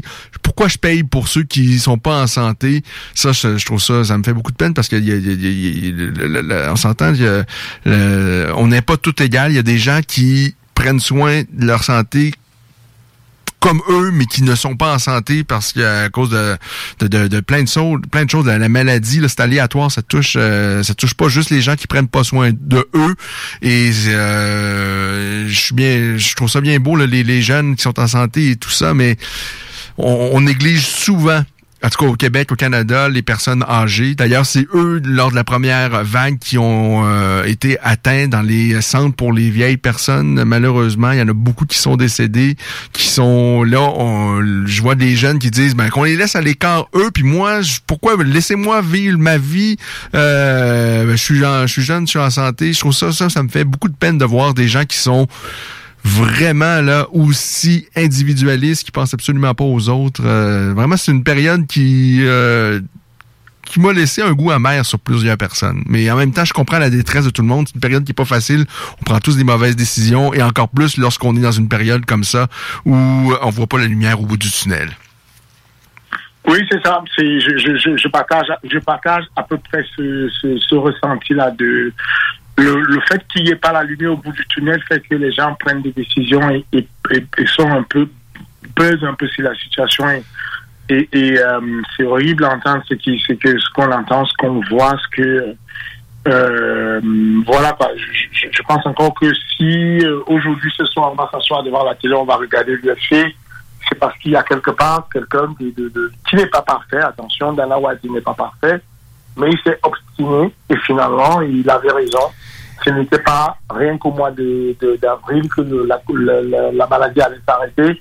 La pandémie a continué pendant longtemps. Ah, lui, sincèrement, Dana White, il a donné une leçon entrepreneuriale, je pense, à tout le monde. Parce qu'il aurait pu faire comme euh, bien des gens dire ça n'existe pas la, la pandémie, euh, c'est de la c'est de la bullshit. Euh, eux, ils sont retournés, ils ont trouvé deux points où ils peuvent continuer à opérer. Et puis l'UFC à peu près, ben oui, effectivement, ils ont été très affectés parce qu'ils présentent des événements à huis clos. Ils ont fait, il y a eu quelques semaines d'absence, mais depuis ils sont de retour, présentent des événements. De retour. Et ils maintiennent, et ils maintiennent, et ils se battent. Moi, je le vis au quotidien. Le nombre de fois où Mick Mena ou Sean Shelby va m'écrire pour me demander s'il y a quelqu'un que j'ai sous la main parce qu'il faut remplacer un tel, parce qu'il faut remplacer un tel. Il ne dorment pas 24 sur 24. Je reçois des messages où il demande à plusieurs managers, il y a tellement de managers qui demandent est-ce que tu as quelqu'un pour me remplacer un tel? C'est ça de se battre contre la maladie. J'ai passé trois semaines à Abu Dhabi. En trois semaines, j'ai passé près de 18 tests. 18 tests. On se testait tous les 48 heures mais donc, les gens doivent juste comprendre que ce sont des solutions qu'on apporte. Est-ce que tu imagines la logistique que c'est de dépenser autant d'argent pour, pour, pour, tester tout l'hôtel, les employés, les chauffeurs, les, ah, les, les, tout le monde, les cuisiniers, tout le monde, tous les deux jours se faisait tester, on change de bracelet pour être sûr que tout le monde a passé les tests, sinon il ne peut pas se balader dans l'hôtel. Et, et ça, c'est ça qui permet aujourd'hui que certaines personnes qui critiquent soit confortablement assis sur le canapé pour pouvoir regarder l'UFC face face pour regarder l'UFC ce soir. Et, et, et, hmm. ça, me, ça, me, ça me rend triste de savoir que certains disent que ça n'existe pas du tout, d'autres euh, euh, disent que bah, c'est n'importe quoi, il faudrait, il faudrait juste s'asseoir, il n'y a rien à faire, bah, on ne peut pas arrêter la maladie, on va se contaminer, même si on, même si on se teste et tout, c'est pas parce que tu t'es testé que tu n'es plus contagieux il y a des médecins qui naissent partout. Tout le monde devient un bon médecin pour nous expliquer comment ça ne sert à rien, c'est pas possible. Euh, c'est horrible à vivre la situation. C'est euh, voilà, moi, euh, à ma petite dimension, j'essaie de faire les choses au lieu de rester inactif. Et, et ça m'embête qu'il n'y ait pas un collectif qui essaie de, de se dire qu'on a une industrie, l'industrie du sport, et qu'elle va survivre à, à, cette pandémie et se battre ensemble pour qu'elle survive. Euh, des temps donc très compliqués partout dans le monde, mais chapeau à ceux qui se démènent, qui essaient de trouver des solutions, euh, notamment vous, euh, Fernand. J'espère que vous allez trouver des, des, des, solutions parce que la Mimi Factory, c'est devenu euh, manifestement là. Je suis jamais allé dans la salle, mais tout ça, mais je vois bien vos produits et, et, et, le travail que vous faites. C'est devenu un, un, un incontournable. C'est devenu l'une des meilleures écoles. donc, il faut que ça puisse continuer d'opérer. Et euh, j'ai très hâte de voir évidemment le prochain combat de Cyril Gann. Il faut que je vous, euh, je vous laisse euh, avec une question d'un auditeur euh, qui veut absolument que je vous revienne sur l'histoire de Francis Nganou parce que bon, on, on, vous avez fait une sortie. D'ailleurs, je, je pense que c'était, est-ce que c'était sur la sueur la dernière sortie justement sur Francis Nganou. Euh, en tout cas, peu importe. On veut que je vous pose la question. Quel est le, le c'est quoi l'origine de le, le, je sais pas si on parle d'une dispute mais de, du ressentiment là, que, que euh, avec Francis Senganou euh, l'origine. Alors c'est très complexe. Je ne pense pas qu'il y ait une origine précise. Euh, parler avec. euh, c'est très compliqué pour moi de parler de, de, de Francis. Est-ce que vous regrettez la sortie que vous avez faite? Est-ce que c'était dans la sueur, votre dernière sortie, justement, l'effet que... euh, Je pense qu'il ouais, il y a eu euh, euh, un magazine irlandais qui s'appelle Bash, ensuite il y a eu la sueur. oui, OK. Euh, Et, et, et encore une fois de plus, non, je ne, je ne regrette pas du tout. C'est-à-dire que ma- ma- mes déclarations sont très claires. Ce que je dis, c'est que euh, les gens ne se rendent pas compte que je vis mieux et je vis en paix sans parler de Francis et que c'est- ce n'est pas un plaisir pour moi d'en parler. J'ai d'autres choses à faire, en gros, de, de, Ouais. de, de- pouvoir parler de ça. Et je- je- avant que Francis n'existe dans ma vie, j'étais déjà un entraîneur, j'étais déjà un, un- un manager, j'avais déjà des athlètes à l'UFC. Euh, après que Francis ne, ne soit client de Management Factory, j'ai d'autres clients à l'UFC, d'autres élèves au Management Factory, au MMA Factory. Euh, Francis est, de loin la plus grande star que je n'ai jamais eu à coacher, à entraîner, à manager. Donc, certainement, il m'a apporté de la lumière, mais cependant, je, je n'ai pas... euh, je, je, je, tro- je bien, j'échangerais bien euh, ma position avec euh, mon choix. C'est-à-dire que si on me demandait euh, d'être payé dix fois plus pour être l'entraîneur de Francis et dix fois moins pour être l'entraîneur de, je sais pas moi, Alan Bodo, je choisirais euh, sans hésiter Alan Bodo parce que c'est confortable. C'est, comment dire, c'est paisible. J'ai la liberté de pouvoir le faire. Et les gens ne se rendent pas compte que pendant très très longtemps, même des personnes comme toi, comme journaliste, vous m'avez posé des questions sur Francis. Et j'ai toujours botté en touche. J'ai toujours esquivé d'en parler. Mhm. Parce que ça n'a aucun intérêt. Parce que déjà, les journalistes, vous aimez le, le sang, vous aimez le sensationnel. Quand, quand, quand, quand on discute avec vous, je vais raconter tout ce dont on a parlé précédemment. On a parlé de, de, de Covid, on a parlé d'Abu Dhabi, on a parlé de Senegal, on a parlé de machin. Mais le titre qu'on verra demain sur Instagram ou sur Twitter, ce sera Fernand Lopez dit que Francis. Parce que ça, c'est les deux mots qui cliquent. Ça clique très fort quand on dit Francis Ngannou. Mhm. Et donc, du coup, les, les, les journalistes, ils sont assoiffés de sang dessus et quand ils voient l'opportunité, ils la veulent l'opportunité. Et moi, ce n'est pas ça mon but. Mon but, c'est juste de, que la vérité, au bout d'un moment, doit vivre. La vérité doit exister. Et, encore une fois de plus, c'est juste ça. C'est- le nœud du problème de dire que quand il y a, des personnes euh, dans le monde qui ont des, entraîneurs qui ont été des, bons entraîneurs, mais qui ont un athlète une fois, comme le- le- l'entraîneur de, de, de, de, de Ronda Rousset, par exemple, qui d'ailleurs revient avec un autre petit jeune qui est pas mal, j'oublie son nom, qui voilà. Mais, mais, mais, mais, Raymond, on va dire, il a eu Ronda Rousset, on va dire c'est un hasard, parce qu'il a eu un athlète doué qui était bien et tout. Aujourd'hui, je n'ai plus, je n'ai pas de complexe à prouver que j'ai eu, j'ai, j'ai de la connaissance et que je sais, j'ai, de la pédagogie. Ça se, ça se voit aujourd'hui.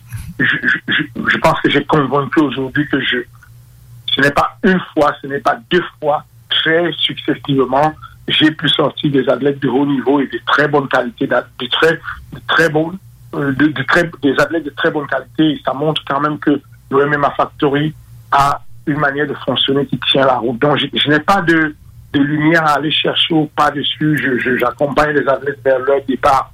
Euh, Francis a souhaité à un moment donné aller aux États-Unis et ça s'est fait. Et il m'en a parlé et je l'ai accompagné dans son départ. Et un, je ne pouvais pas le bloquer. Et deux, il vous le dira, je l'ai accompagné, j'ai passé des coups de fil aux États-Unis pour qu'on le reçoive bien, avec plaisir, sans aucun souci. Mhm. Mais encore une fois de plus, le problème, ils ont commencé longtemps, longtemps, longtemps avant ça. Mais les gens ne le savaient pas. Avec que j'ai viré Francis deux fois de la salle. Quand Francis va combattre contre euh, euh, euh, comment dire, Anthony Hamilton, Ouais. où il passe la Kimura, bah, je suis déjà fâché avec Francis et je lui demande de ne plus mettre les pieds à la salle. Mais les gens, je n'ai jamais, je n'ai jamais dit ça à personne. Pour, pour quelle raison? Est-ce que vous... euh, Parce que euh, Francis a deux choses qui me, qui me, qui me gênent, c'est que il a l'envie de se faire passer pour un self-made. C'est-à-dire que Francis va raconter des histoires qui sont assez belles sur lui euh, et faire croire aux gens qu'il est particulièrement euh, euh, euh, il a vécu quelque chose d'assez particulier. Il est Mhm. du Cameroun et puis soi-disant il a traversé le désert et puis il a il a il a traversé la mer à la nage et puis il a voilà c'est, c'est- il essaie de raconter une histoire qui peut être belle et tout qui va faire qu'il soit quelqu'un d'admirable. Il a envie de se faire un self-made, quelqu'un qui est tombé sur terre comme un Terminator et qui est devenu fort. Un peu comme Jean-Claude Van Damme qui raconte qu'il est allé aux États-Unis tout seul et tout ça, mais en réalité, il était accompagné de son meilleur ami également. Ils ont, vécu, mais bon, euh, on, on s'entend, on colore un peu l'histoire pour... C'est ça, c'est ça. ça. Ouais. On a quelqu'un qui essaye absolument de se faire passer pour un self-made. Et, et, et, et donc, du coup, je l'ai vécu pendant longtemps et je, je, je, je parie qu'il y a peu de personnes sur cette terre qui auraient pu supporter ce que j'ai supporté. De savoir que tu as quelqu'un qui a été ton ami, qui est ton élève, vous avez vécu des choses ensemble et vous êtes ensemble, vous allez, vous êtes pendant la fin de vie et tu l'entends à côté de toi répondre au journaliste en mentant sur l'histoire. Mais tu ne dis rien pour ne pas le blesser. Tu le laisses mentir. Tu le laisses mentir. Et ensuite, quand vous rentrez, vous êtes dans l'avion et tu lui dis, mais Francis, j'ai pas compris pourquoi tu as raconté cette histoire-là. Elle n'est pas vraie. Pourquoi tu as dit ça? Il me dit, mais quelle histoire? Mais Francis, tu as raconté que euh, euh, un jour tu étais un bon combattant et puis un jour l'UFC t'a appelé et puis ils t'ont dit qu'ils ils te voulaient à l'UFC. Mais c'est quoi ces mensonges? Francis, j'ai écrit trois fois à Joe Silva pour qu'il te prenne à l'UFC. Tu avais 3-1, il a refusé. Tu avais 4-1, il a refusé. Je me suis entendu avec mon collègue à Thiago qui avait son élève, euh, un Brésilien qui combattait au Bahreïn. Et on s'est débrouillé pour que tu affrontes ce mec. Et si tu le battais, ça faisait comprendre à, à, à, Joe Silva que tu étais quelqu'un de solide. Et le mec, il m'a dit, si jamais tu veux que je mette mon élève et tout pour combattre contre euh, lui, il faut qu'on se partage le management et tout. On s'est arrangé. Voilà comment tu es rentré à l'UFC. Et je t'ai appelé le jour de ton anniversaire. Tu étais en Belgique. Je t'avais prêté ma voiture. Tu étais en Belgique. Et puis, je t'ai appelé, salut Francis, c'est j'ai un cadeau d'anniversaire pour toi, c'était ton anniversaire. Et puis, tu m'as demandé, ah, tu m'as acheté, tu m'as ouvert, tu m'as acheté l'ordinateur finalement, parce que je lui avais promis un ordinateur, il m'avait demandé un ordinateur, je lui avais promis. Je lui ai dit, non, j'ai mieux que l'ordinateur, j'ai ton contrat de l'UFC. Il me dit, ah oui, c'est vrai. Je lui dis, mais comment tu fais pour oublier ça? Comment tu parles avec des journalistes? Est-ce que c'est si difficile pour toi de dire, mon manager à côté de moi, Mm. Fernand Lopez, c'est lui qui m'a appelé un jour, qui m'a dit, l'histoire elle est encore plus belle. Pourquoi tu veux te faire passer pour le mec qui est qui a été grafté comme les basketteurs se font grafter à, à la NBA, qui t'ont monté appelé, machin. Et ça, ça a été toujours la lutte permanente, tu vois. C'est c'est c'est euh, quelque chose qui est très voilà quoi. C'est quelqu'un qui est très centré sur lui-même. C'est que très je- je- je- ça me fait rigoler parce qu'il y a, il y a certaines personnes qui trouvent qui ont trouvé une vidéo où il dit Oui. merci Fernand Lopez, merci mon coach et qui envoie ça tout le temps, tout le temps. Et j'ai envie de dire le message il est déjà passé. Vous avez compris de quoi je vous parlais. Cette vidéo là, vous avez euh, euh, euh, Jérôme Le Banner qui a fait un discours dessus. Je peux t'envoyer la vidéo si tu veux la voir, celle de Jérôme Le Banner où il dit euh, moi, c'est moi qui ai dit à Francis de dire merci ce jour-là parce que Francis ne dit pas souvent merci et c'est très important de remercier les personnes qui l'ont aidé. Et donc, moi, ce jour-là, j'ai dit à Francis, n'oublie pas, dis merci. Et quand le combat a terminé, je suis allé dire à Francis à l'oreille, dis merci à Fernand Lopez, dis-lui à merci à ton coach. C'est la seule fois où il dit merci. Est-ce que vous trouvez normal que je recueille quelqu'un dans ma salle de sport? Il fait trois ans dans ma salle de sport sans payer un seul dollar. Pas un seul dollar. Il ne paye pas de cotisation. Il ne paye pas les équipements. Il ne paye pas le coach pendant trois années. Et ce mec-là, il va à l'UFC, il, il, il ne peut pas dire merci spontanément. Merci. Juste dire merci. Donc, Ouais. Ben, c'est représentatif, malheureusement, je pense, de d'une génération. Euh, Je me souviens du combat de John Jones face à Lyoto Machida, où euh, évidemment John Jones euh, passe une guillotine à Machida qui tombe au sol euh, endormi. Et l'équipe de, de John Jones, durant le après le combat, dit va t'enquérir de la situation de Machida et va gagner des fans de cette façon-là. Tu sais, lui, John Jones, de par lui-même, jamais aurait été s'enquérir de la situation avec Machida. Il a fallu que ses coachs lui disent, va voir comme l'état de, de, Machida, euh, et en même temps, tu vas gagner des fans en agissant de la sorte. Je pense que ça reflète un peu cette génération-là, mais à un moment donné aussi, lorsque tu es sur ta carrière, on est les athlètes souvent, ben on est très, ils sont très centrés sur eux-mêmes, mais peut-être que dans quelques dans quelques années.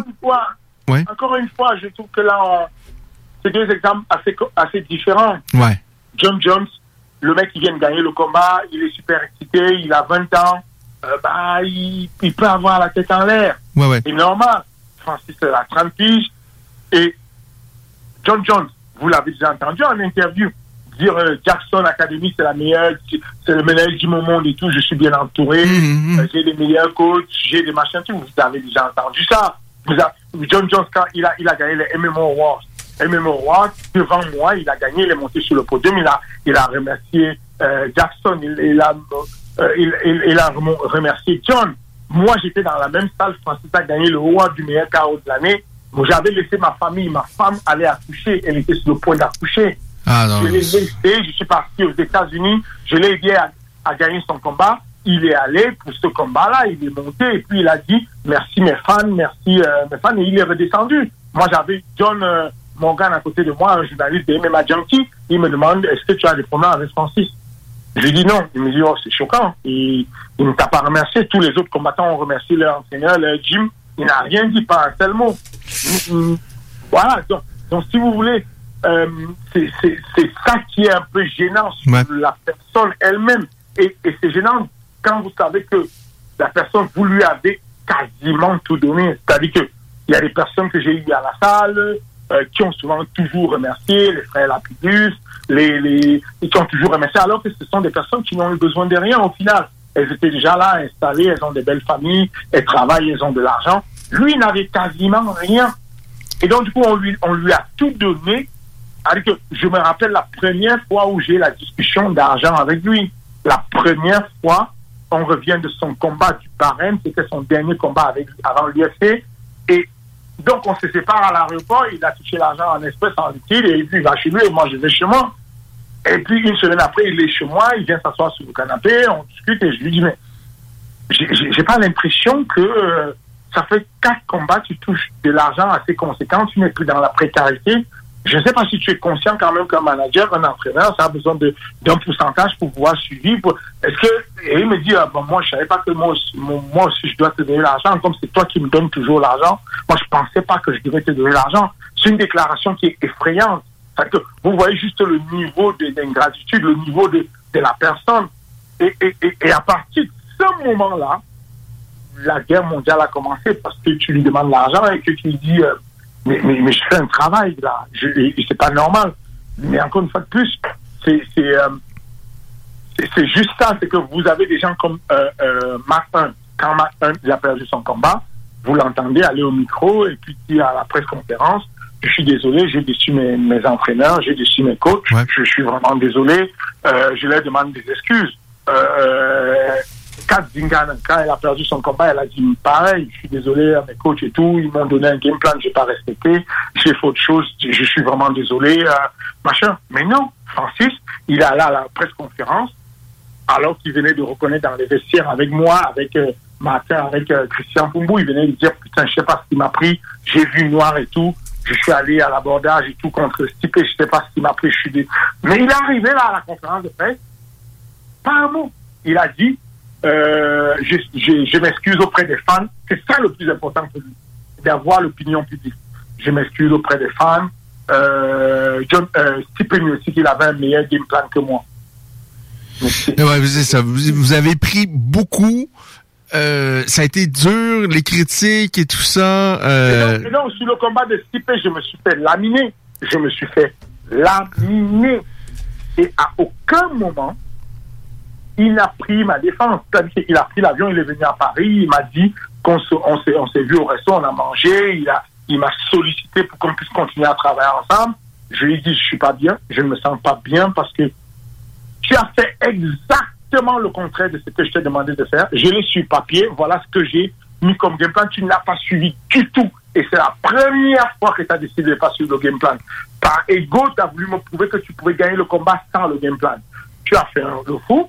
Et les gens, mais sur des je t'ai dit, euh, euh, pour, pouvoir rafraîchir un combattant, moi, au lieu de mettre des sacs de glace et tout, j'ai pris la méthode de, de, tremper mes serviettes dans de, de l'eau euh, glacée avec de la glace, qui, qui refroidit les serviettes, et je les, je, les essore les serviettes et je les pose sur la tête, je refroidis la tête, je refroidis, parce que c'est prouvé scientifiquement que ça baisse plus rapidement la température qu'on pourrait. Est-ce que c'est Kenny Florian? Est-ce que c'est Kenny Florian qui avait fait une déclaration pour dire que vous l'aviez échappé euh, à, à, cause de ça? Je pense, il me semble, l'ancien combattant à l'époque qui, qui, était commentateur. Euh, c'est ça. C'est lui, ouais.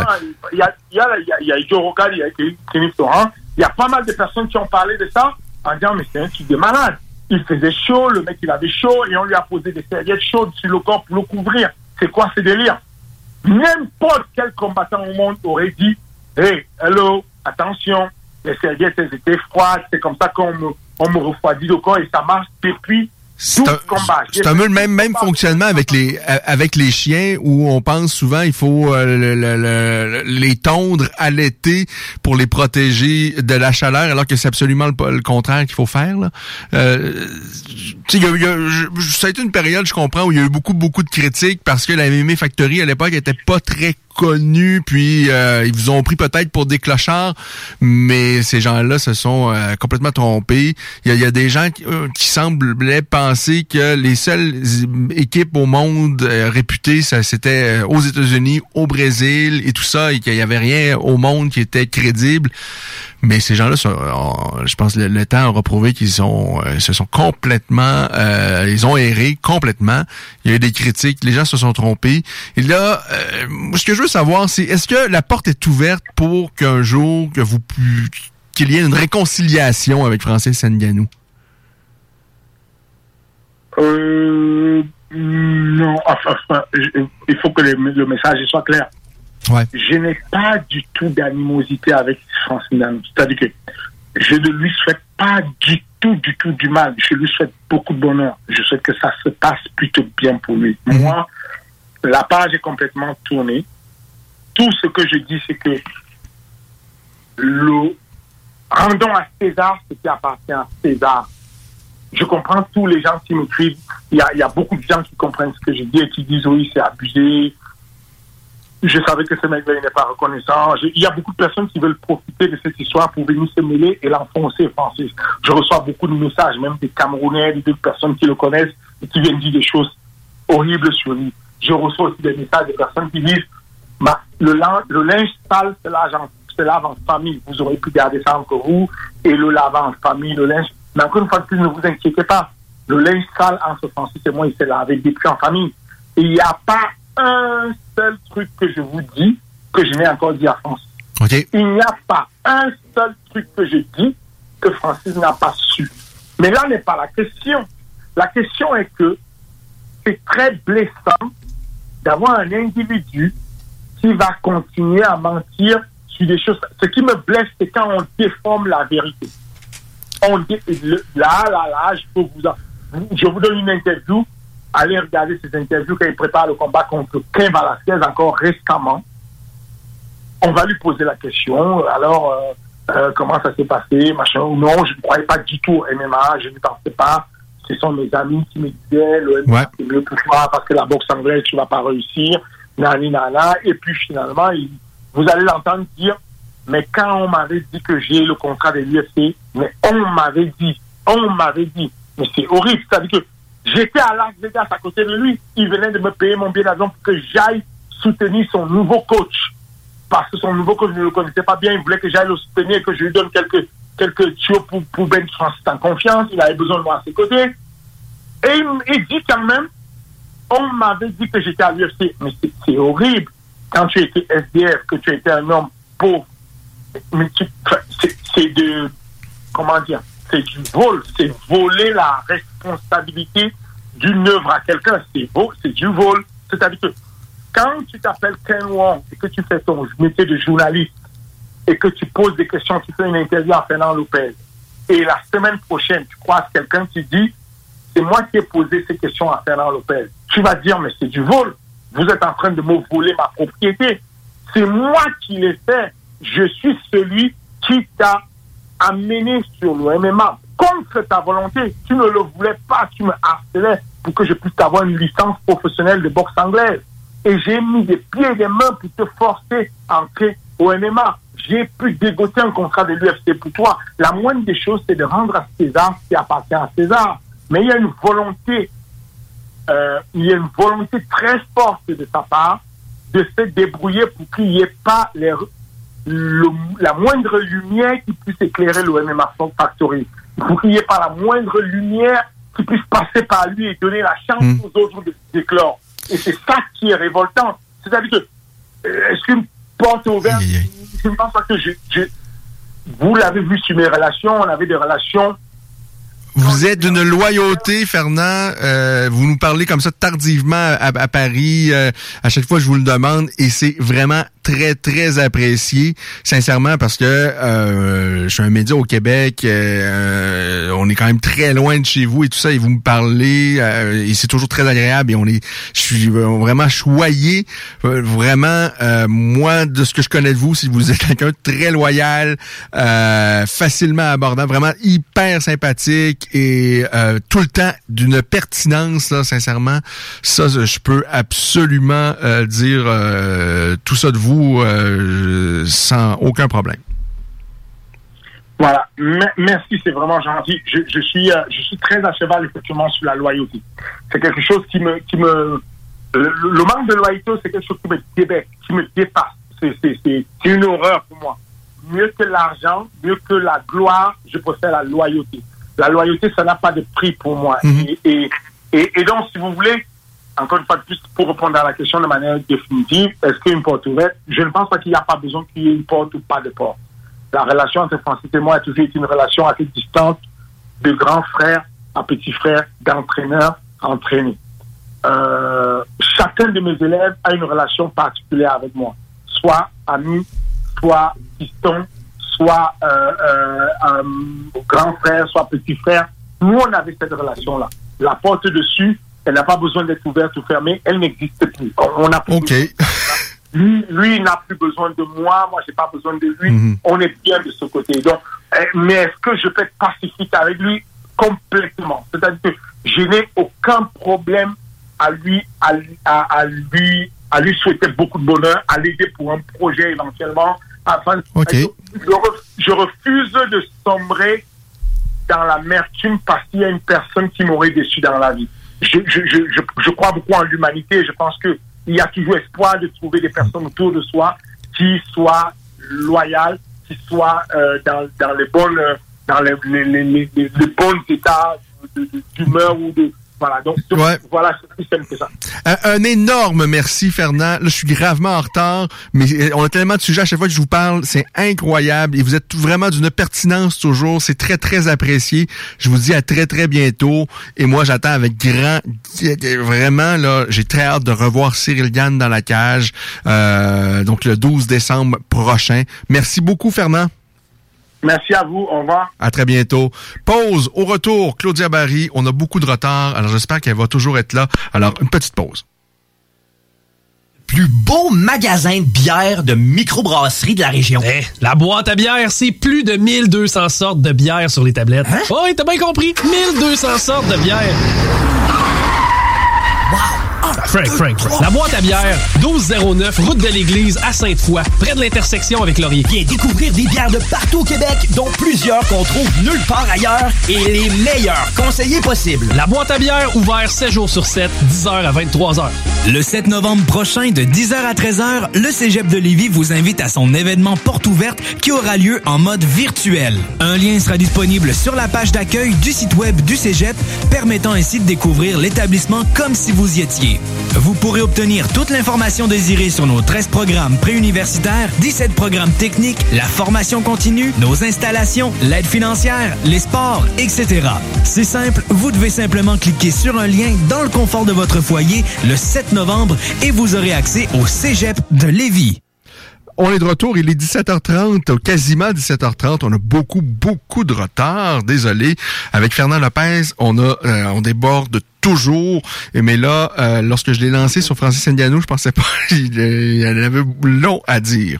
Alors là, on est de retour et on va parler avec une combattante qui va euh, disputer son deuxième combat professionnel. Ça va se passer le 18 novembre prochain. Il s'agit de Claudia Barry qu'on s'en va rejoindre donc immédiatement. Bonsoir Claudia. Salut.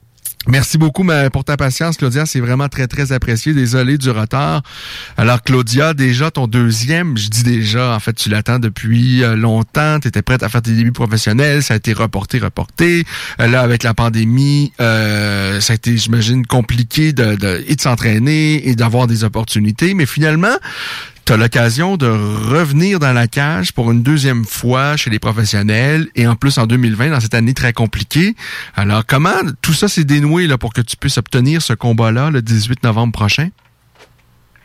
Euh, ben en fait, euh, c'est sûr que dans le fond, c'est ça. Là, j'ai fait euh, mes recherches. J'ai mon agent aussi, Mani, qui faisait ses recherches.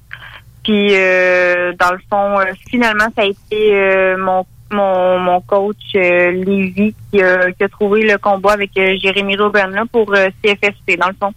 OK. C'est une, vraiment une belle opportunité, une belle visibilité sur UFC Fight Pass. Ça se passe à Las Vegas. Euh, ça se passe aux États-Unis.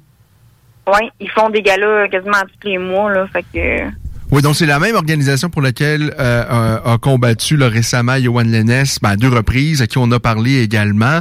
Euh, c'est une belle organisation. Il y a un, des, je pense même c'est le combattant qui a fait le plus, qui a disputé le plus grand nombre de combats dans l'histoire de l'UFC. Jim Meller euh, vient de cette organisation-là. Donc euh, c'est vraiment une belle visibilité. Euh, dis-moi, il semble avoir du changement pour toi à l'entraînement parce que déjà tu t'entraînais, je pense déjà avec et tout ça de, de, ce côté-là, euh, mais parallèlement aussi avec Yannick Bergeron. Euh, donc, il y a eu du changement maintenant. Euh, Est-ce que tu as déménagé de Drummondville euh, ou qu'est-ce qui s'est passé en fait? oui, mais ça, en fait, j'ai j'ai changé là, tout simplement de, de direction. J'ai j'ai dû prendre un nouveau chemin, malheureusement. Mais je suis vraiment contente là, avec euh, ma décision. J'ai travaillé euh, d'autres choses. J'avais d'autres choses à travailler. Puis je pense que juste que ma nouvelle équipe euh, m'apporte vraiment plus. Euh, moi, j'ai beaucoup d'amitié d'admiration pour euh, Yannick Bergeron et tout ça, qui dirige son équipe, son, équipe depuis quand même bien longtemps à Drummondville et tout ça. Mais bon, on, c'est quand même peut-être un, plus petit coin. Il y a peut-être plus de possibilités pour toi maintenant où, tu es rendu. Peut-être, euh, c'est ça, plus de partenaires d'entraînement et tout ça. et Lévi Labrie également, qui est un, vraiment un coach pour qui je pense vraiment euh, ben, il a combattu, il est encore jeune et tout ça. Euh, et, euh, je pense que quelqu'un qui étudie aussi beaucoup qu'est-ce qui se fait. Pense aussi c'est un changement qui peut être des changements parfois c'est important dans la carrière d'un athlète. Yannick Bergeron c'est un bon coach vraiment une bonne personne mais à un moment donné c'est c'est pas mauvais aussi d'aller voir qu'est-ce qui se passe ailleurs. Je, sais pas comment ça s'est fait cette décision là mais est-ce que ça a été difficile de de, de, de changer de direction? Comment ça s'est fait? Euh, ben en fait, c'est quelque chose que j'aimerais pas vraiment parler pour le moment, honnêtement. Ah ben c'est bien correct. Encore un petit peu, euh, comment je peux dire, c'est délicat euh, dans ça, donc euh, ouais, non, mais je, je, comprends très bien. Je comprends très bien. Alors, on, c'est, des fois qu'on change de direction, c'est, des décisions qui sont euh, délicates. Maintenant, ouais. ouais parle-moi ben, d'Olivier Labrie, euh, euh, donc euh, qui, qui est un bon coach de de, de, de debout, qui coach également Johan Lennes et tout ça. Donc, qu'est-ce que tu sur sur quoi tu as travaillé au cours des dernières semaines et sur quoi tu vas travailler avant ton prochain combat, donc qui va avoir lieu, je l'ai dit tout à l'heure, le 18 novembre prochain, face à Crisailda Adames. J'espère que je prononce relativement bien son nom, mais une jeune euh, femme. Je pense que oui. Oui, ça ressemble à ça. aide, je pense que oui. c'est ça. Alors, elle est invaincue, deux victoires, pas de revers, et de ce qu'on peut voir, sa fiche amateur et semble immaculée également. Euh, et euh, donc, qu'est-ce que tu connais d'elle et sur quoi tu as travaillé et sur quoi tu vas travailler donc en, marge de, cet affrontement? Euh, ben, je te dirais qu'en fait, c'est le game plan n'est pas vraiment différent de, de mes derniers combats. En fait, moi, je suis grande, donc c'est ça que j'ai à travailler ma distance. Puis mhm. euh, sinon, euh, c'est ça. Dans les les dernières les derniers mois là, j'ai travaillé. Euh, elle, je sais que c'est une pas une lutteuse tout à fait, mais c'est bonne dans tout. Là. Elle a commencé par le MMA, fait elle, a fait du elle a fait MMA, elle a fait lutte, fait qu'elle est bonne dans tout. Moi, ben moi, c'est mon striking que je vais devoir travailler, puis ma distance. Ah. Non, c'est pas mal ça, je te dirais. Il y a pas c'est pas compliqué le, game plan. Ton premier combat, ça s'est bien passé. Tu as remporté euh, de, de, de, belle façon. Euh, mais est-ce qu'il y a des choses dans ton jeu debout que tu as plus ou moins aimé de ce que tu as fait à ton premier combat? Évidemment, ça se passe euh, un combat, ça se passe jamais exactement comme on veut. Il y a certainement toujours des choses sur lesquelles on travaille, encore plus lorsqu'on débute euh, une carrière comme comme comme tu le fais présentement. Alors, qu'est-ce que tu as voulu corriger de ce que tu as fait à ton euh, premier combat professionnel?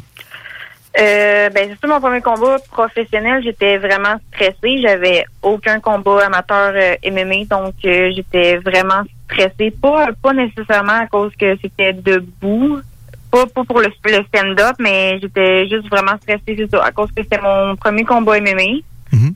Mais euh, j'ai vraiment travaillé mes déplacements, je te dirais, le déplacement, euh, pour vrai, là, c'est, quasiment juste ça que j'ai travaillé, là, les déplacements là, dans les euh, derniers mois. Là. Puis je te dirais que ça va faire vraiment juste juste ça, là, ça va faire une bonne différence.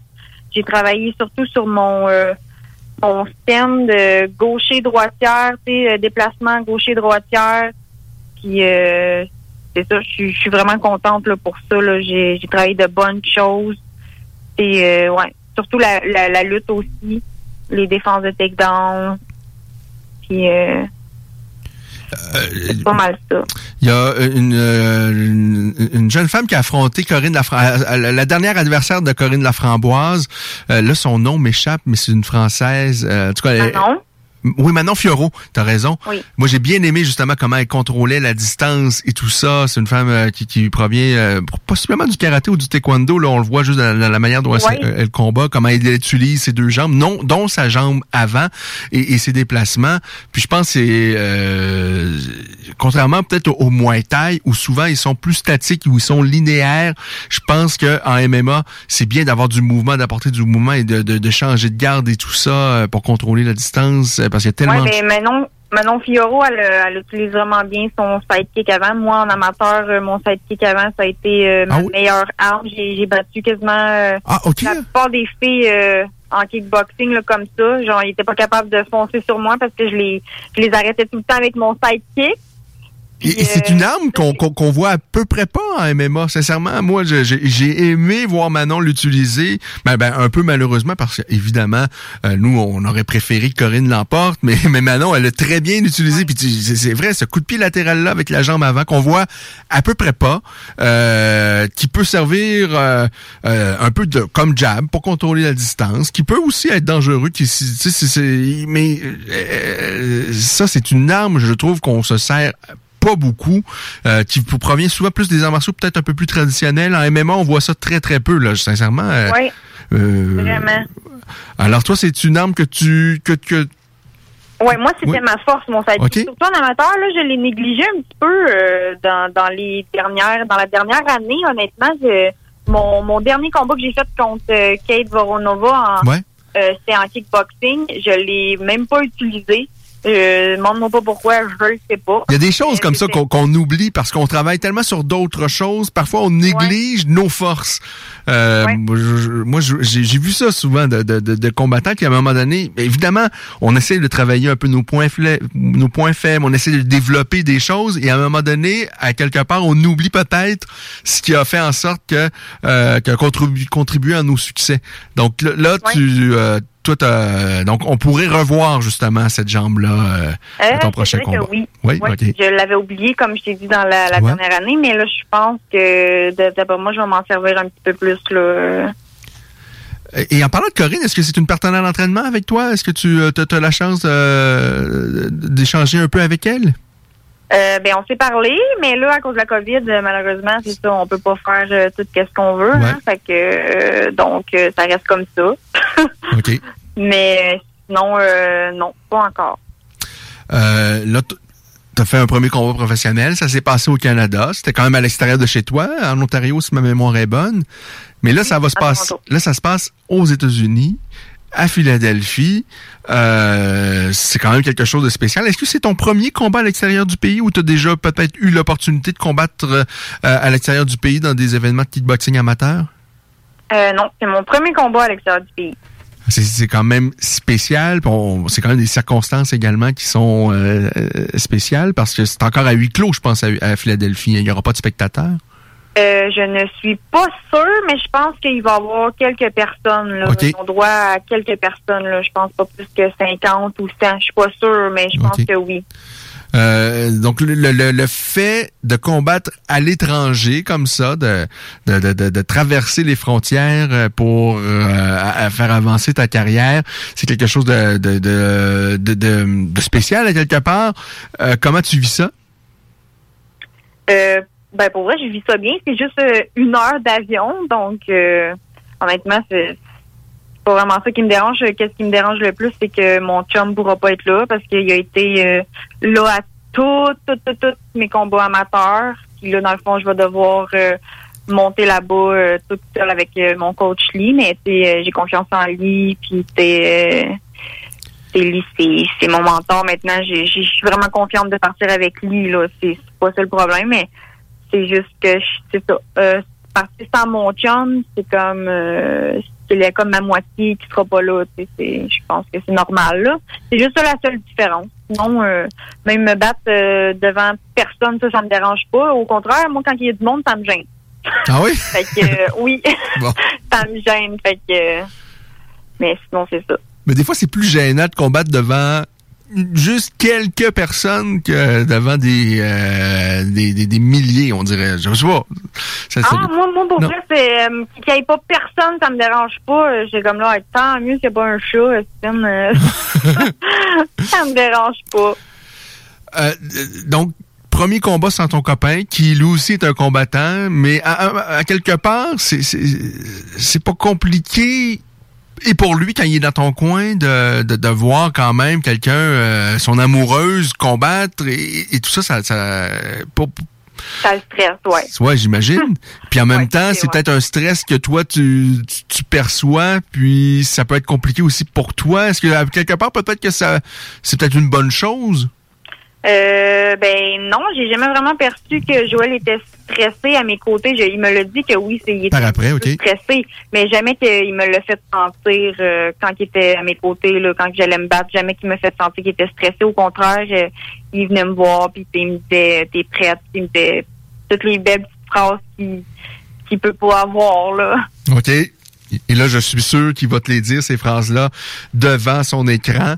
Tu, euh, tu vas certainement les entendre quelque part. euh, Ah oui. C'est Euh, et euh, il y a Lee Villeneuve qui va donc être... Ça, ça va être ton seul homme de coin pour ce combat? Oui.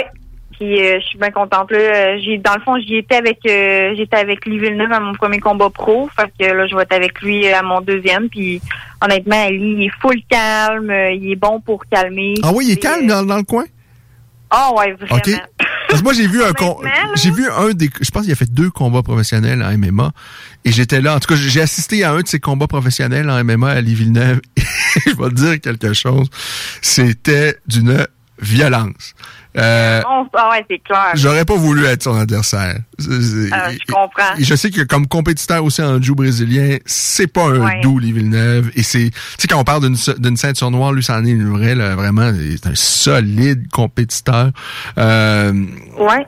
et de, Mais de- sais, autant qu'il est fin, puis tu sais, justement, c'est ça, il est, sais, à mon premier combat il était full calme, puis moi, j'étais vraiment stressée, puis lui, il était vraiment calme, puis même si j'étais stressée, il restait calme, puis il me disait, c'est normal, puis Je te le dis, là, genre, ça me déstresse quasiment de, d'aller avec lui. Puis, je, je le sais que ça va bien aller, là. Et on connaît ses compétences pour le jeu, le, le- le- le jeu au sol. Euh, Exactement. Puis moi, c'est ça, justement, c'est moi, moi, c'est pas, euh, c'est pas ma, ma tasse de thé, comme je dis toujours, le sol. Fait que justement, ça me met en confiance euh, d'aller avec lui. mais là, ça fait plusieurs mois que tu s'entraînes avec les Villeneuve au sol. Ouais, ça, ouais, ça fait, ouais, ça va faire quasiment un an, là. OK. Et, et, euh, euh, ben, j'imagine que ce- ce- ton jeu au sol a beaucoup progressé. Ouais, moi, je trouve que oui, là. Ouais. Et euh, est-ce que tu es plus à l'aise au sol ou c'est toujours euh, euh, parce qu'on peut être très bon mais pas être à l'aise. Mais est-ce que c'est as moins confiance au sol, c'est vraiment debout où tu es le plus confortable présentement? Ouais, c'est sûr que debout, ça va rester, euh, ça, va rester ma force. Mhm. Mais euh, oui, je suis comme je suis à l'aise au sol, comme mettons ma, ma première adversaire euh, en pro, là, je suis allée au sol, je me sentais à l'aise. Mais là, mettons comme ma deuxième adversaire, je sais qu'elle est comme un petit peu plus avancée que moi. Sûrement que je vais moins y aller. Ouais, ça Ouais, sûrement que j'ai mon j'irai sûrement pas là, au sol. là. Mon but, ça va vraiment être de, de garder mes distances. Euh, euh, dis-moi c'est quoi tes perspectives pour le, le- à, à court et à moyen terme, euh, Claudia? Euh, à, à quoi t'aimerais ressemble ta prochaine année sportive? Est-ce que euh, il y, a déjà... euh, En fait, euh, le contrat que tu as signé avec cette organisation-là, est-ce que c'est avec la, la, la Cage Fury, c'est pour un seul combat? Oui, ça, c'était un seul combat. OK. Est-ce que tu as d'autres choses à court ou à moyen terme? Euh, malheureusement, j'ai là, j'ai rien à cause de, de la COVID. Euh, C'est tout ambigu, les choses, là. On sait pas vraiment où est-ce qu'on s'en va avec tout ça. Puis euh, tout coûte plus cher. Ouais. fait que, mais c'est sûr que si, euh, s'il m'aime bien, puis que Ça peut être une belle carte de visite. Donc, c'est une, vraiment une Ouais, belle opportunité.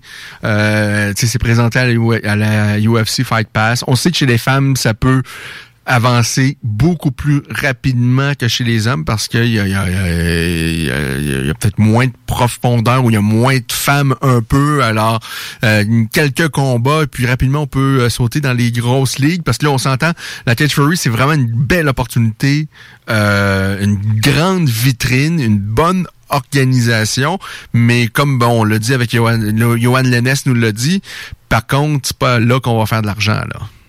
Non, c'est sûr. Ben, tu sais, euh, si, si, si tu te bats pour faire de l'argent au départ, euh, t'es pas à bonne place. C'est pas... Effectivement. hein. Honnêtement. Comment, comment donc tu dois travailler à côté, j'imagine? Euh, ben là, en ce moment, je travaille pas vraiment. Euh, dans le fond, après que quand que toute la pandémie a éclaté, là, Ouais. je travaillais dans le fond dans le à Yannick, je travaillais au Scores. Mais là, euh, à cause de tout ça, ben c'est ça, je me suis fait plaquer au Scores. Fait que là, il y avait plus, euh, il y avait plus de- d'emploi. Donc là, on a passé trois mois en confinement. Euh, je me suis entraînée, mais j'ai pas fait grand chose là, à cause qu'on pouvait pas sortir. Fait que après ça, ben moi puis euh, Joël, dans le fond, mon chum, on s'était mis comme euh, au clair que je retournerais pas au travail, que je me concentrais euh, Sur ta, sur ta sur carrière? l'entraînement. Ouais. OK. Sur euh, l'entraînement. Donc euh, c'est ça. Joël, euh, il avait pris la décision que c'était bien correct puis que lui était à l'aise dans ça. Fait que Joël est mon sauveur. Mais non, c'est ça, oui, il fait vraiment beaucoup d'efforts là, pour nous deux. Là, OK. puis, c'est ça. Vous avez l'avantage... je- Oui. Je serais pas où est-ce que je suis en ce moment sans lui, là. Honnêtement. Euh, d'être avec quelqu'un qui a la même passion pour toi, pour les sports de combat, qui connaît ça, qui euh, combat également, ça a beaucoup d'avantages. Euh, notamment, ben, surtout dans une période comme ça où on peut s'entraîner vraiment, c'est c'est difficile de s'entraîner. Euh, on s'entraîne, j'imagine, juste avec un nombre restreint de personnes. Euh, Par contre, toi, tu as l'opportunité chez toi d'avoir un partenaire d'entraînement. Là. Euh, je pense que c'est euh, Joël Gauthier, hein, son nom de famille, Gauthier? Ouais. Ouais.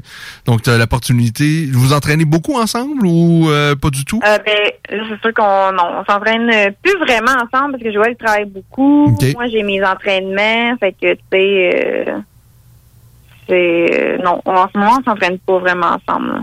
OK, mais bon, lui comprend donc ta situation. Euh, Il fait des sacrifices un peu pour ta carrière, donc?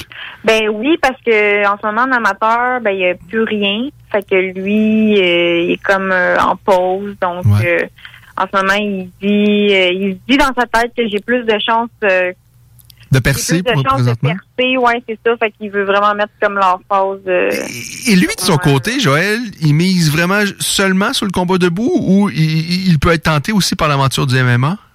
Ah ben Joël, en fait, il a fait euh, deux combats euh, dernièrement là, en MMA. Là. Ouais, ouais. Euh, au MFL, là, il Chez Maz, OK. Oui, c'est ça. ben, c'est ça, malheureusement, il les a perdus. OK. Euh, pas parce qu'il est pas bon, c'est juste que sa transition envers le MMA, c'est peut-être un petit peu plus difficile pour lui parce que c'est vraiment un gars de stand-up. Il, avait quasiment jamais fait de sol euh, avant de, de faire de ses combats MMA. Mm-hmm. Donc euh, c'est ça. il, veut, il, va, il va prendre son temps puis il va voir. surtout c'est ça à cause de la de la COVID, il veut il veut prendre son temps là pour. Euh, mais mais le, le, le, MMA est vraiment une direction pour lui ou parce que euh, tu, tu l'as dit, as euh, deux défaites, mais s'il y a un endroit où on peut se permettre de perdre, c'est bien chez les amateurs de travailler et surtout lorsqu'on fait une conversion comme ça. Euh, Est-ce que ces défaites-là l'ont complètement découragé de continuer vers l'avenue du MMA ou au contraire? Non, ok. Du tout. Ils l'ont encouragé au contraire. Il dit qu'il voudrait faire plus de jiu, puis c'est ça. Éventuellement, là, il va faire euh, il, va, il va faire plus de jiu. Puis c'est ça, en ce moment, c'est juste parce que tout est sur pause. Fait que mais non, euh, lui, là, c'est vraiment MMA dans sa tête, là, il très bien raide. Il a vraiment aimé ses combats, là. Ah bon, Il est perdu, il est pas découragé. Euh, il, a un, il a un mental d'acier, ce gars-là. ah, bon, ben c'est merveilleux. On, on, on, sent l'amour et ça, c'est beau en cette période un peu plus sombre comme ça. Ouais. C'est beau son, premier combat MMA, c'était contre un gars, euh, il était en pro en France, c'était un gars du Tristar, il était, euh, je pense, 1-1 en pro, puis comme il redescendait en amateur, puis Joël, il a toffé jusqu'au troisième round avec, il a perdu, euh, à la fin du troisième round, il a perdu par arm triangle, fait que c'est un très beau combat, là. Si tu gagnes ton combat par soumission le 18 novembre prochain, ça serait par quelle soumission? Est-ce qu'il y a une soumission qui sort euh, souvent euh, à l'entraînement? Il y aurait peut-être, euh, ben, je me, je me visualise des choses dans ma tête certaines fois, mais mettons, vu qu'elle fait gros des takedowns, peut-être par Anaconda. OK. Ça, j'allais travailler un petit peu. mais sinon, pour vrai, je te dirais que je n'irais pas vraiment au sol avec elle. Non, on comprend, c'est pas c'est pas l'objectif. peut-être une petite erreur, peut-être que je la prendrais par euh, euh, Real Naked Choke comme mon, mon, mon, dernier combat, mais sinon euh, euh les handbars, c'est pas ma spécialité. Les, les, les, clés de bas, c'est déjà en, en gui, c'est peut-être plus facile, mais là, en combat, avec la sueur en plus. Ouais. Et euh, moi, je pense, euh, et parfois, tu te compromets évidemment parce que si elle sort de là, si elle sort de la soumission, ben là, ça se trouve par-dessus toi souvent là. C'est c'est compromettant. Mais on s'entend, il y a plus de chances peut-être que tu lui passes un KO que tu lui fasses donc une clé de bras dans ce combat-là. Mais on a on a bien hâte, c'est une belle opportunité pour toi, Claudia. Euh, euh, je crois savoir vraiment que tu es passionné par ça puis que tu te lances vraiment à 100% dans cette carrière-là. Euh, je pense que tu es bien entouré avec Lee Villeneuve, vraiment, euh, qui est un, une vraie, vraie ceinture noire, là, mais probablement une des meilleures ceintures noires là, au Canada. Oui, parce que qu'est-ce que j'aime de son style, c'est que c'est simple et efficace c'est pas trop compliqué. Effectivement, ça s'adapte bien, je pense, plus au, MMA. Là. Oui. C'est avec Lévi Villeneuve, effectivement. Et avec Lévi Labrie, qui est ton coach maintenant de, de, de stand-up? Oui. Et donc, Lee Villeneuve sera dans ton coin le 18 novembre prochain. Ça va, j'espère, bien se passer comme ça s'est bien passé pour toi à ton premier combat professionnel. Là, évidemment, en plus, la, la glace est brisée. Tu seras peut-être un peu plus détendu. Euh, peut-être qu'on va revoir donc cette jambe avant-là, les coups de pied euh, latéral qui tu nous as dit, a fait peut-être euh, un peu ta force euh, en début de carrière, que tu as peut-être un peu négligé dernièrement. On va peut-être revoir ça. Euh, head kick aussi. oui. Euh, est-ce que la, victoire rêvée, là, c'est justement un coup de pied à la tête pour mettre fin à un, combat? Ah, j'aimerais ça. J'aimerais ça parce que ma dernière adversaire, je, l'ai pogné comme euh, deux, trois fois en head kick avec ma jambe avant. Puis malheureusement, à cause que je donnais pas assez de force à ma jambe avant, ben elle a pas tombé, mais s'il y avait juste un petit peu plus de force, euh, c'est sûr qu'elle tombait. Là. mais, ouais tu as l'impression que tu es vraiment une meilleure combattante de ce qu'on a vu à ton dernier combat? Est-ce que les, les, les, les, derniers mois, bon, on sait que c'est une période difficile, c'est peut-être moins...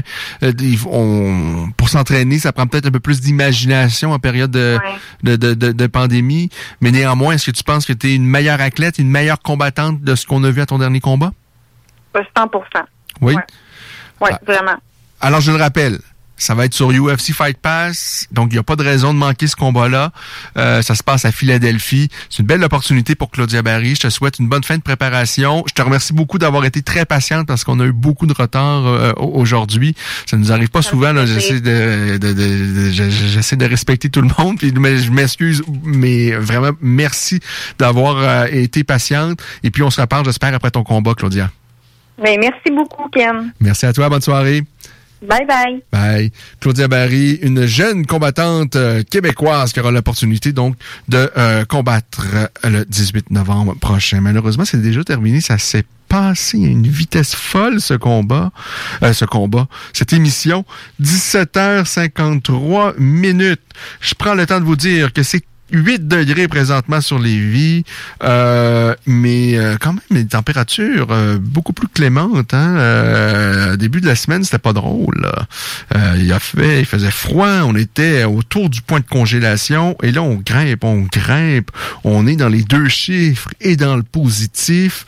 ça c'est bien, ça c'est bien. 8 présentement. Qu'est-ce qu'on nous prévoit? Pour euh, demain dimanche. Je vous dis ça à l'instant. Je vous dis euh, un peu avant que ce soir, il y a un bon gala UFC, notamment avec Thiago Santos qui va faire les frais de la finale face à Glover Teixeira. Moi, je vous dis, euh, tout dépendant dans quel état on va retrouver Thiago Santos qui s'est pété les deux genoux là dans son dernier combat face à John Jones. Mais je pense que s'il est revenu et s'il est en, on retrouve le Thiago Santos d'antan, je pense qu'il va être trop rapide, trop explosif pour Glover Teixeira qui est un peu lourdeau, mais qui est quand même très, très dangereux. Mais ça, ça risque d'être très intéressant. Et on a également le Canadien poids lourd Tanner Bowser face à Andrei Arlovski qui fait le euh, combat qui va précéder donc la finale. Demain, dimanche, 8 degrés sur Lévis. Lundi, on en ajoute 4, ça nous en donne 12. Mardi, on ajoute 4 autres degrés pour 16 degrés. Même chose pour mercredi, 16 degrés. La vie est belle malgré les circonstances. Ayez du plaisir. Bon UFC pour ce soir. Nous, on se reparle samedi prochain, 16h. Euh, samedi prochain, 16h pour un autre épisode de La Voix des guerriers. Bye! Alex, faudrait qu'on se parle de la pub du dépanneur Lisette. Ah, je veux bien, mais là, tu veux mettre l'emphase sur quoi, là? Les 900 et plus bières de microbrasserie, on l'a déjà dit. C'est sûr qu'il y a le stock congelé. Moi, j'aime bien ça, les repas. Euh, je trouve tout le temps tout chez Lisette. Sinon, ils ont des viandes froides, des fromages fins, euh, des grignotines rien qu'en masse, des desserts, des pâtisseries, des sauces piquantes, saucespiquante.ca, Fire Barnes. Si je veux m'acheter de la loterie, je vais chez Lisette, elle les a toutes. Puis en plus, elle a même les cartes de bingo de CGMD. Je vois pas qu'est-ce que je peux dire de plus que ça. Puis toi, qu'est-ce que t'en penses? Dépanneur Lisette, 354 Avenue des Ruisseaux, Pintendre et likez leur page Facebook pour les nouveaux arrivages de bières de microbrasserie. Jusqu'au 24 novembre, les rôtisseries fusées vous offrent le repas de trois filets de poitrine pour seulement 8,95 au comptoir et 10,95 en livraison. Gâtez-vous! Rôtisserie fusée de Lévis et Saint-Jean-Chrysostome, toujours généreusement savoureux. Pour nous joindre, 88 833 1111 et www.rôtisseriefusée.com. Pour sa troisième édition, Lévis Interculturel Fête de la diversité propose des activités virtuelles pour toute la famille du 16 au 22 novembre. Conférences, cuisine du monde, théâtre, défis photos, Facebook et plus encore. Une invitation de la ville de Lévis et du tremplin. Mieux se connaître pour mieux vivre ensemble à Lévis. Détails à letremplinlévis.com et sur la page Facebook du tremplin de Lévis. 969 FM, Alternative Radio. La fromagerie Victoria est prête pour toutes les vagues possibles et fière de l'être. À partir de maintenant, nos déjeuners sont disponibles au service à l'auto. Les poutines déjeuner, le sandwich matinal, le sandwich Victo, c'est là. D'ailleurs, évidemment, c'est le cas pour pas mal tous nos produits. Notre service à l'auto est réellement rapide. Fini les files d'attente, on va à la fromagerie Victoria. On mange local et qualité à bon prix. Sa troisième édition, Lévis Interculturel Fête de la diversité propose des activités virtuelles pour toute la famille du 16 au 22 novembre. Conférences, cuisine du monde, théâtre, défis photo, Facebook et plus encore. Une invitation de la ville de Lévis et du tremplin. Mieux se connaître pour mieux vivre ensemble à Lévis. Détails à letremplinlévis.com et sur la page Facebook du tremplin de Lévis. CJMD 96.9 Lévis.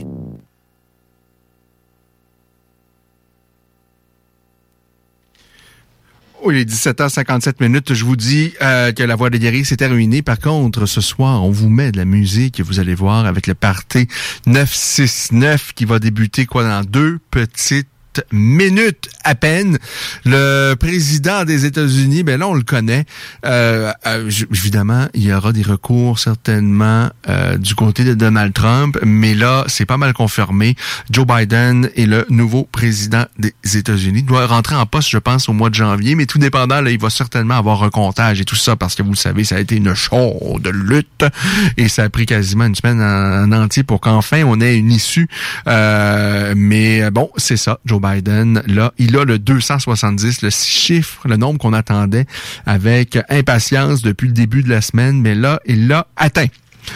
Nous, on se reparle samedi prochain. Je vous dis, si vous avez manqué le passage de Fernand Lopez à la Voix des guerriers en début d'émission, très attendu, et, celui de Claudia Barry également, que vous avez soit manqué l'enseignement ou que vous êtes arrivé en retard ou peu importe, tout ça, ça se retrouve en balado-diffusion. C'est simple, vous allez au 969fm.ca et là, toutes les émissions de la programmation, et vous allez voir, il y en a pour tous les goûts, sont disponibles en podcast. Alors, allez jeter un œil, 969fm.ca. Nous, on vous laisse avec, donc, euh, euh, le party 969 FM qui va vous divertir et vous amuser toute la soirée durant. Alors, de retour samedi prochain, 16h, pour une autre émission de La Voix des guerriers. Nous, on y sera. On va vous attendre. J'espère que vous allez y être. On va se divertir. Et euh, pour passer le temps cette semaine, eh bien, vous allez sur La Voix des guerriers toute l'actualité, évidemment, sur le monde des arts martiaux. On est là. Vous avez des questions, des suggestions, des critiques. N'hésitez pas à nous écrire sur la page Facebook de La Voix des Guerriers. On est également sur d'autres médias, là. Vous allez pouvoir nous, nous retrouver, mais euh, principalement sur Facebook. Ciao! Samedi prochain, 16h.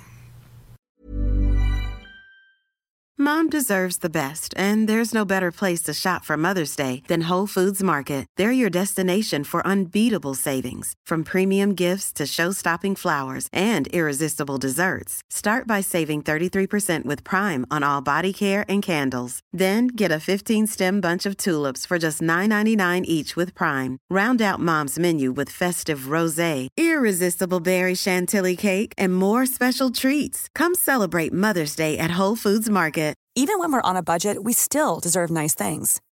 Quince is a place to scoop up stunning high-end goods for 50 to 80% less than similar brands. They have buttery soft cashmere sweaters starting at $50, luxurious Italian leather bags, and so much more. Plus, Quince only works with factories that use safe, ethical, and responsible manufacturing. Get the high-end goods you'll love without the high price tag with Quince. Go to quince.com/style for free shipping and 365-day returns.